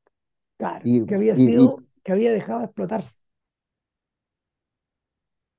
El, el- la, la mina de oro yo creo que hace referencia, puta, a las riquezas de México, sí, eh, a la tradición, a- al cine mexicano también, siento yo, de alguna manera, eh, a lo que se fue, a lo que se fue descrestado tras el paso depredador del PRI mm. y de los, y de los, y de otros, de los otros gobiernos y de los otros tropiezos. Y, y claro, como si fuera una pesadilla, eh, no, esta no es una pesadilla de la que no puedes despertar, es la pesadilla de la que nunca te alejaste en el fondo. Eh, es esta, lo hablamos a propósito de, creo que lo hablamos a propósito del peje sapo en algún momento. Esta idea del chiche, de, de, de esto que se te mete debajo de la carne, weón, esta weá que se te cuelga, weón, en la espalda. Y, y claro, Reyes ha evitado, ha evitado mezclarse con estos sujetos durante 20 años, pero cuando vuelve se envilece, pues, weón. Nunca fue distinto a ellos. O sea, aquí lo que pasa es que él tiene que Se volver. empieza a, mimeti- se empieza a mimetizar. Es que, es, es que el de partida, él no vuelve solo, tiene que volver con la familia. ¿Ya? Esto es muy importante, tiene que volver con la familia. Tiene, eh, y la familia, nadie conoce su, eh, su fam- la familia que él, que él, que él- que él formó, no conoce a la familia, o sea, o dicho de otra manera, la familia que él eligió crear no conoce a la familia que él no eligió tener, es decir, la familia de la cual salió. Eso no se conocen, son dos mundos completamente distintos y separados, y él se ha encargado activamente de que esos mundos no se toquen, no se conozcan. Y resulta que da la Como una posibilidad mano que tiene, izquierda que no conoce a la derecha. no sabe lo que hace la mano derecha y, y, y- y esta cuestión y, esta posibilidad de que el abuelo le haya dejado una mina de oro, eh, puta, básicamente eh, hace y tuerce esta voluntad de décadas. Y lo hace volver con su familia para que se produzca este encuentro de dos mundos, digamos. Que Tan, tan linda la frase que, eh, que aquí corresponde ocupar. Eh, y, y claro, y este, y este encuentro empieza cuando tú que lo- los asaltan en el camino, pero resulta que al final el asalto no resulta porque el vuelo lo reconocen. Ah, tú eres el Pancho, tú eres Francisco Reyes, el de la familia Reyes. Sí, sí, sí, ah, no, pasa nomás, weón, ¿cachai? Mucho gusto, señora, weón, ¿cachai? Después de haberle quitado las joyas, weón, se las devuelven, weón, y, y Perdóneme, perdóneme.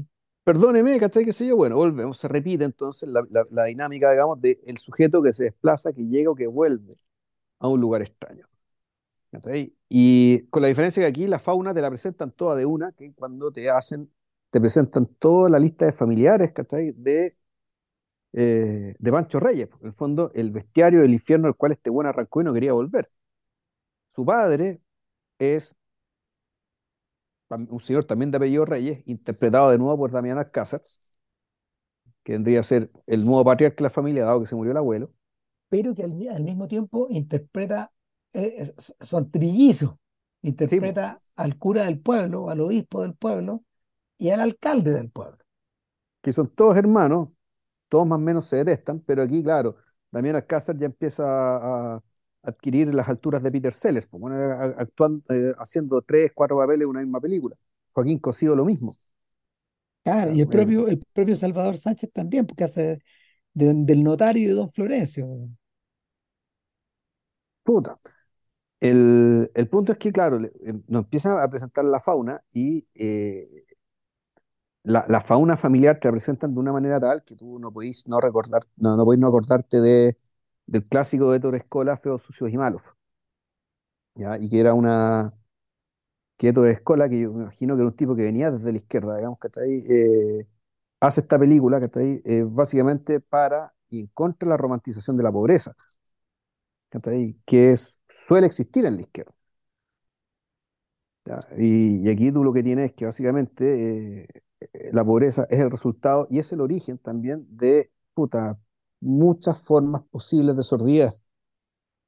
El, Eh, el, la- entonces, eh, el México al cual se refiere el título, efectivamente, es el México de esta larga familia extendida, donde hay un mariachi, eh, donde hay un chiquillo trans, una chiquilla trans, perdón, claro, donde hay un narco, eh, un narco que no es narco, donde hay un, Que donde hay Eso, un, donde hay un poeta inválido que habla, que, que- que habla, que habla incoherencias, donde hay una multitud de, de- de- de mujeres adolescentes, Juan, eh, algunas menores de edad, todas embarazadas, todas las, todas las hermanas, todas las primas, están todas embarazadas, Juan. Eh, y, y- y- y- todo esto está coronado, bueno, aparte, por la presencia de la, de la abuela, de la matriarca de la familia, Pascuala, Angelina Peláez, que la hemos visto en, al- en algunos otros papeles, pero que eh, en un, en un insight, en un insight preclaro de Vilches, weón. Puta, gracias por darme el crédito, porque, claro, ¿tú, tú, porque tú sabes el, quién es, weón? Me dijo, "Puta, no sé, weón. eh, No, es la abuelita de Coco, weón. Es Coco, es que lo que hace en la película Coco, Coco era el nombre de la abuelita, Sí, po, no, no el nombre del protagonista, ¿cachai? Entonces, claro, es claro. Coco, ¿cachai? Te la peinaron y le pidieron a la señora que pusiera la cara y los ojitos y qué sé yo, como si fuera Coco, ¿cachai? Los Y, pero claro, con la, con, con la salvedad de que la abuelita Coco es una especie de Buda, plácido, buena persona, ¿cachai? Una especie de santa en vida que no habla mucho, pero cuya presencia irradia luz y felicidad, weón, y felices recuerdos. Y en esta película, esta señora que igual a Coco, una vieja conche su madre, que es de lo peor, de lo peor, de lo peor, de lo peor, de lo peor, de lo peor, de lo peor, weón, es, weón, es weón, la maldad, el resentimiento, el cinismo, weón, ¿cachai? Una es, rata. es, No, es peor, claro, efectivamente, es, es- es- la capacidad que tiene la humanidad de convertir cada día, año y segundo que te haya arrastrado en este Caca. mundo en bilis, weón, en caca, weón. Y aquí tú te das cuenta qué gran pedazo de concha su madre Luis Estrada, weón, ¿cachai? Para recagarse en, es- en el mito universal, ¿cachai? Que Pixar inventó para México con Coco. eh, Y este weón sale con esta weá, weón. lo Sale con weón. esta, sale con esta vieja mierda, weón. Lo aplaudo, weón. Y yo decía, este weón no puede ser tan vaca, weón. Y sí, sí puede. Weón. Pues. Es Sí que es tremenda la weá. Es tremenda la weá. Entonces, el punto es que después que te presentan esta fauna, ¿cachai? Donde nosotros quedamos asqueados, donde básicamente Francisco Reyes eh, recuerda por qué se fue de su casa. Pobre Panchito. Un concha de su madre también. otro concha de su madre, donde su esposa, otra concha de su madre, riste mierda, weón. Y donde los cabros chicos que son puta aprendices aventajados de conchas de su madre, pero como son chicos, son un poco más inimputables. Eh, puta, completamente asqueados, digamos, ¿cachai? De, de esta weá. Eh, puta, tienen que, puta, enterrar al abuelo, po. Pero, Entonces se pero al produce, enterrar, al enterrar, al enterrar al abuelo, se produce la apertura del testamento y, y claro, a todos les crecen los colmillos, porque efectivamente, man, el abuelo tenía lingotes de oro, weón.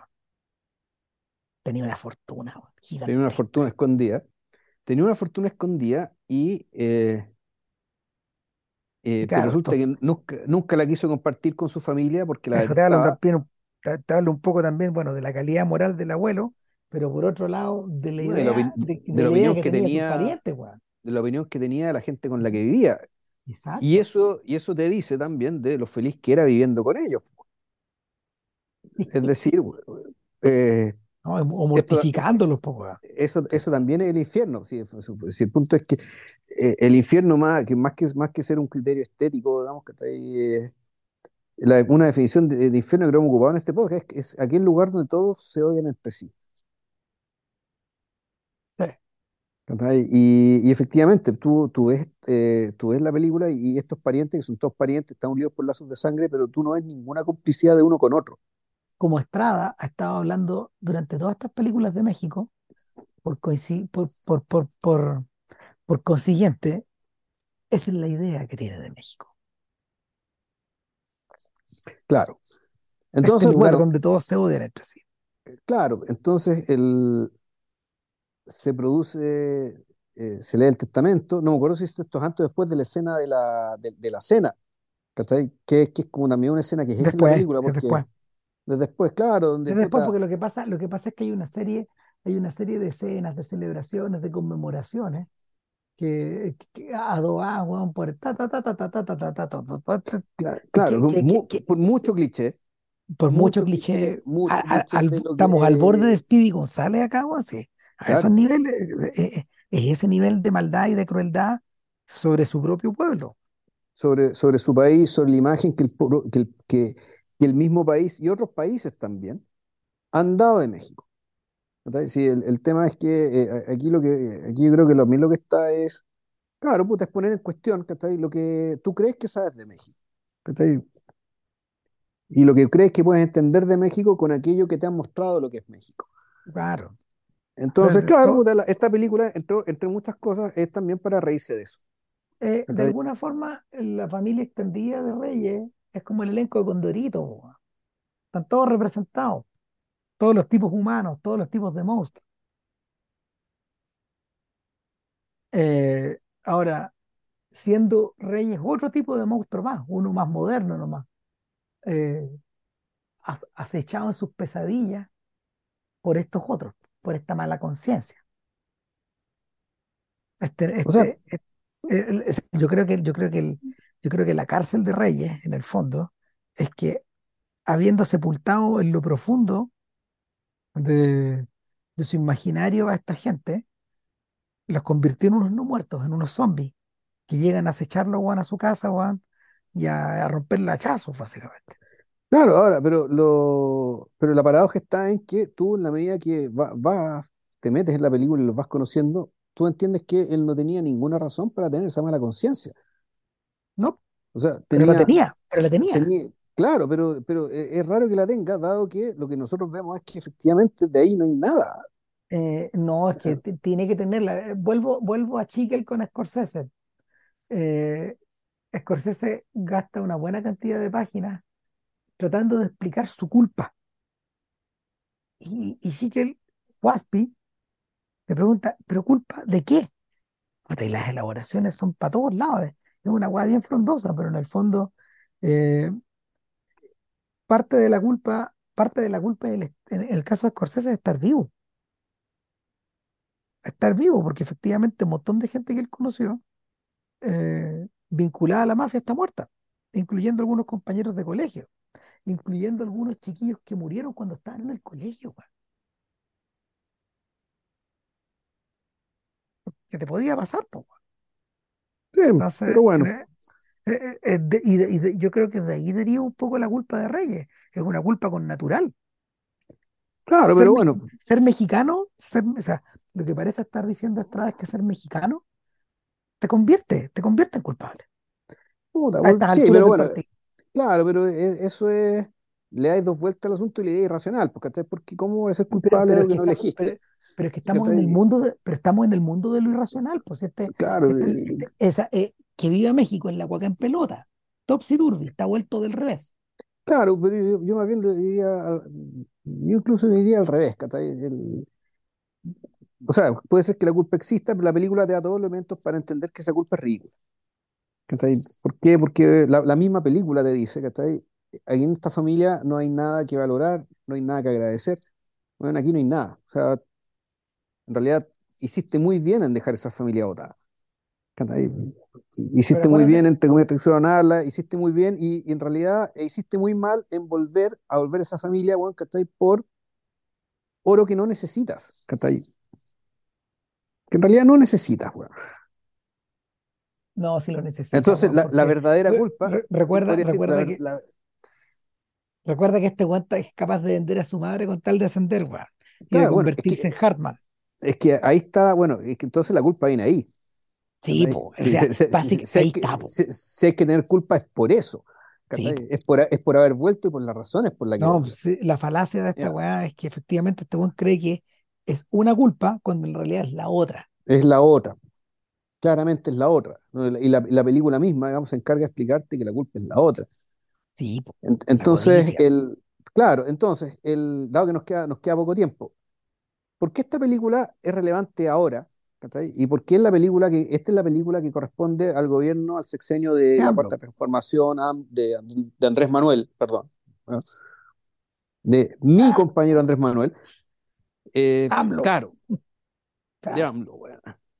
Eh, puta, el, la eh, básicamente muy a la pasada, ¿cachai? Te dicen que el, el tío de, de Pancho Reyes, es decir, el hermano mellizo, digamos, del, del papá, interpretado por el mismo Alcázar, es un alcalde que ahora es de la Cuarta Transformación, pero que en la práctica funciona y opera igual que, dijo, te cambiaste de partido, de hecho, es decir, que un Antes pueblo fue del PAN, tan, antes fue del claro, PRI. fue el PRI, entonces en el fondo son los mismos hueones, ¿cachai? Que son, son los mismos, son los mismos payasos que cambian de traje de colores, ¿cachai? Dependiendo de la ocasión.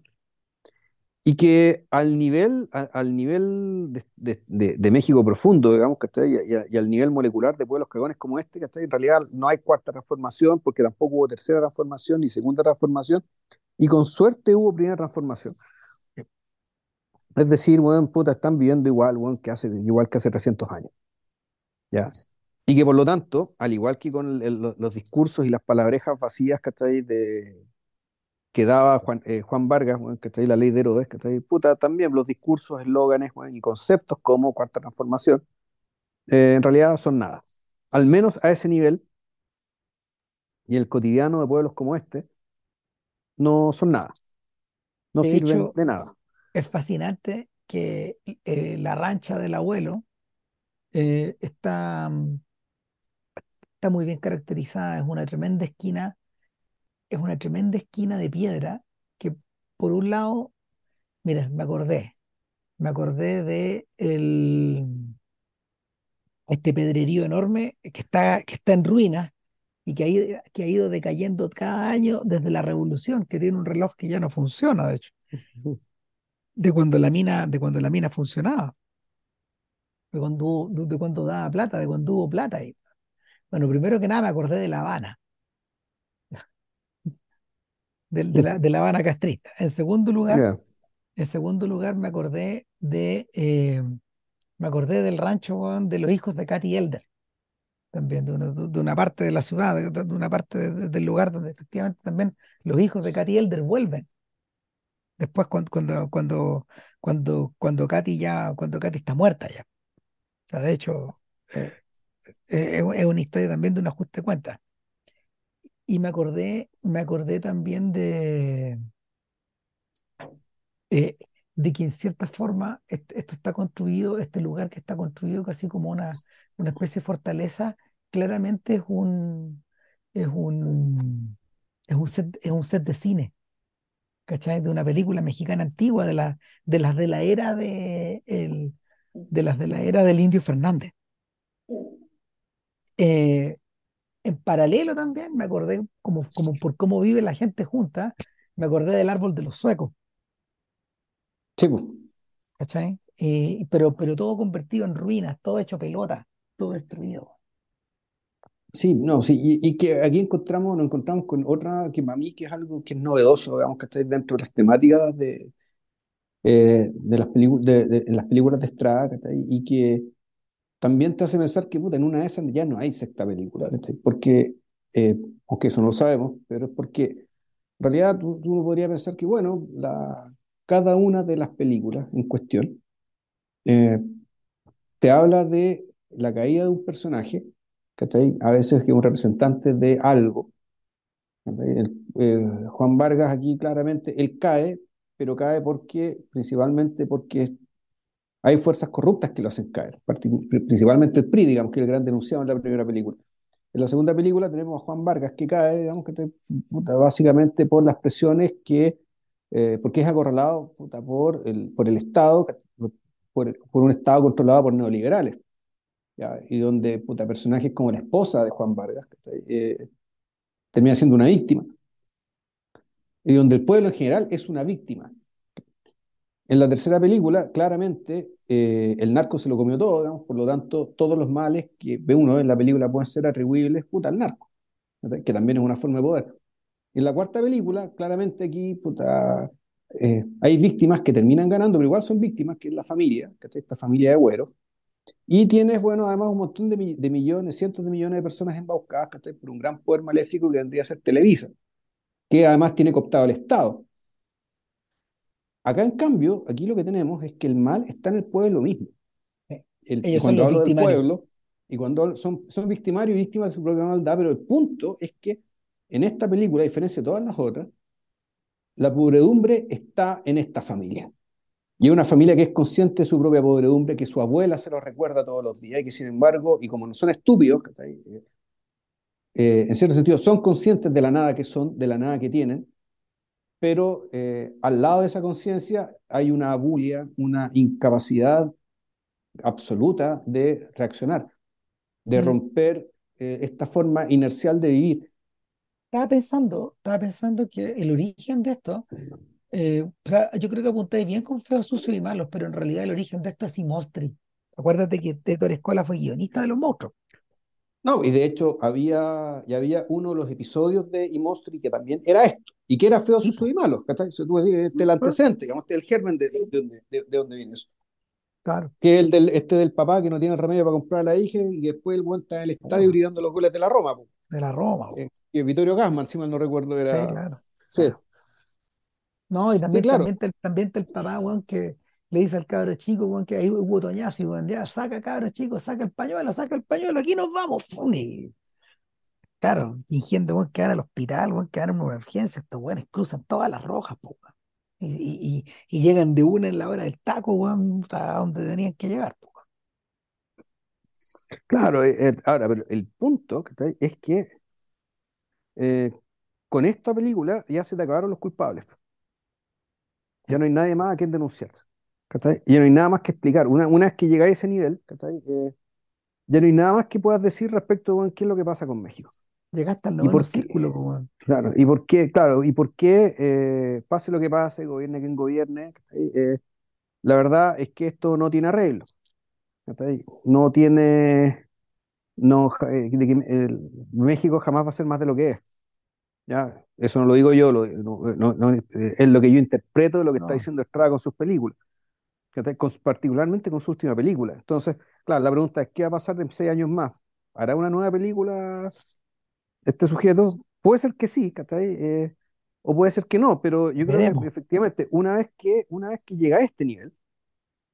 Que, que lle- llega a hacer este tipo de declaración, eh, es porque en verdad ya, ya no hay nada más. Ya, ¿qué más te queda?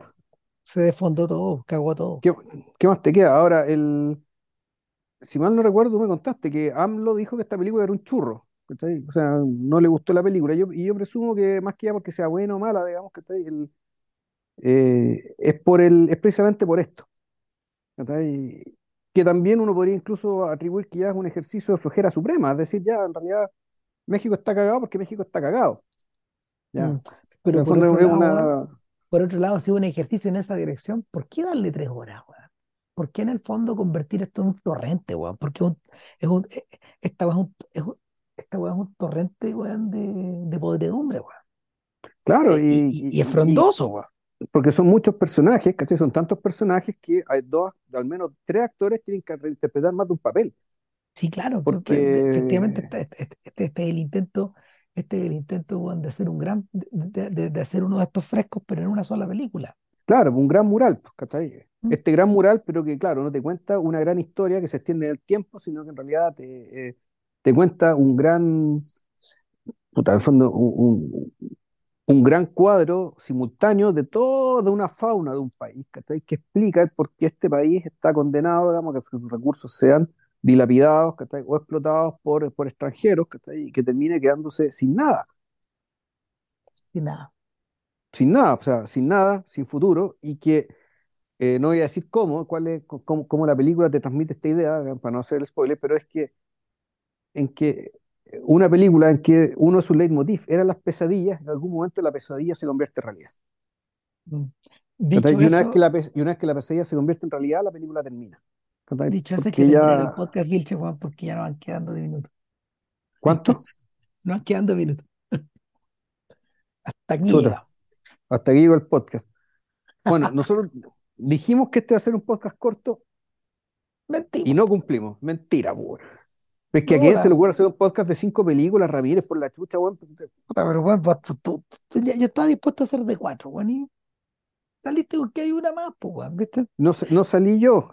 La película existía, ¿cachai? Como este, aquí este en este podcast, eh, erudito, prolífico y altamente recomendable, como nuestros amigos ar- argentinos de, del- de, Socialismo, a quienes saludamos Un afectuosamente. saludo. Un saludo, ¿ah? Muchas gracias, Juan, por su, por su concepto, por su alto, el alto concepto que tienen de esta cagada de podcast.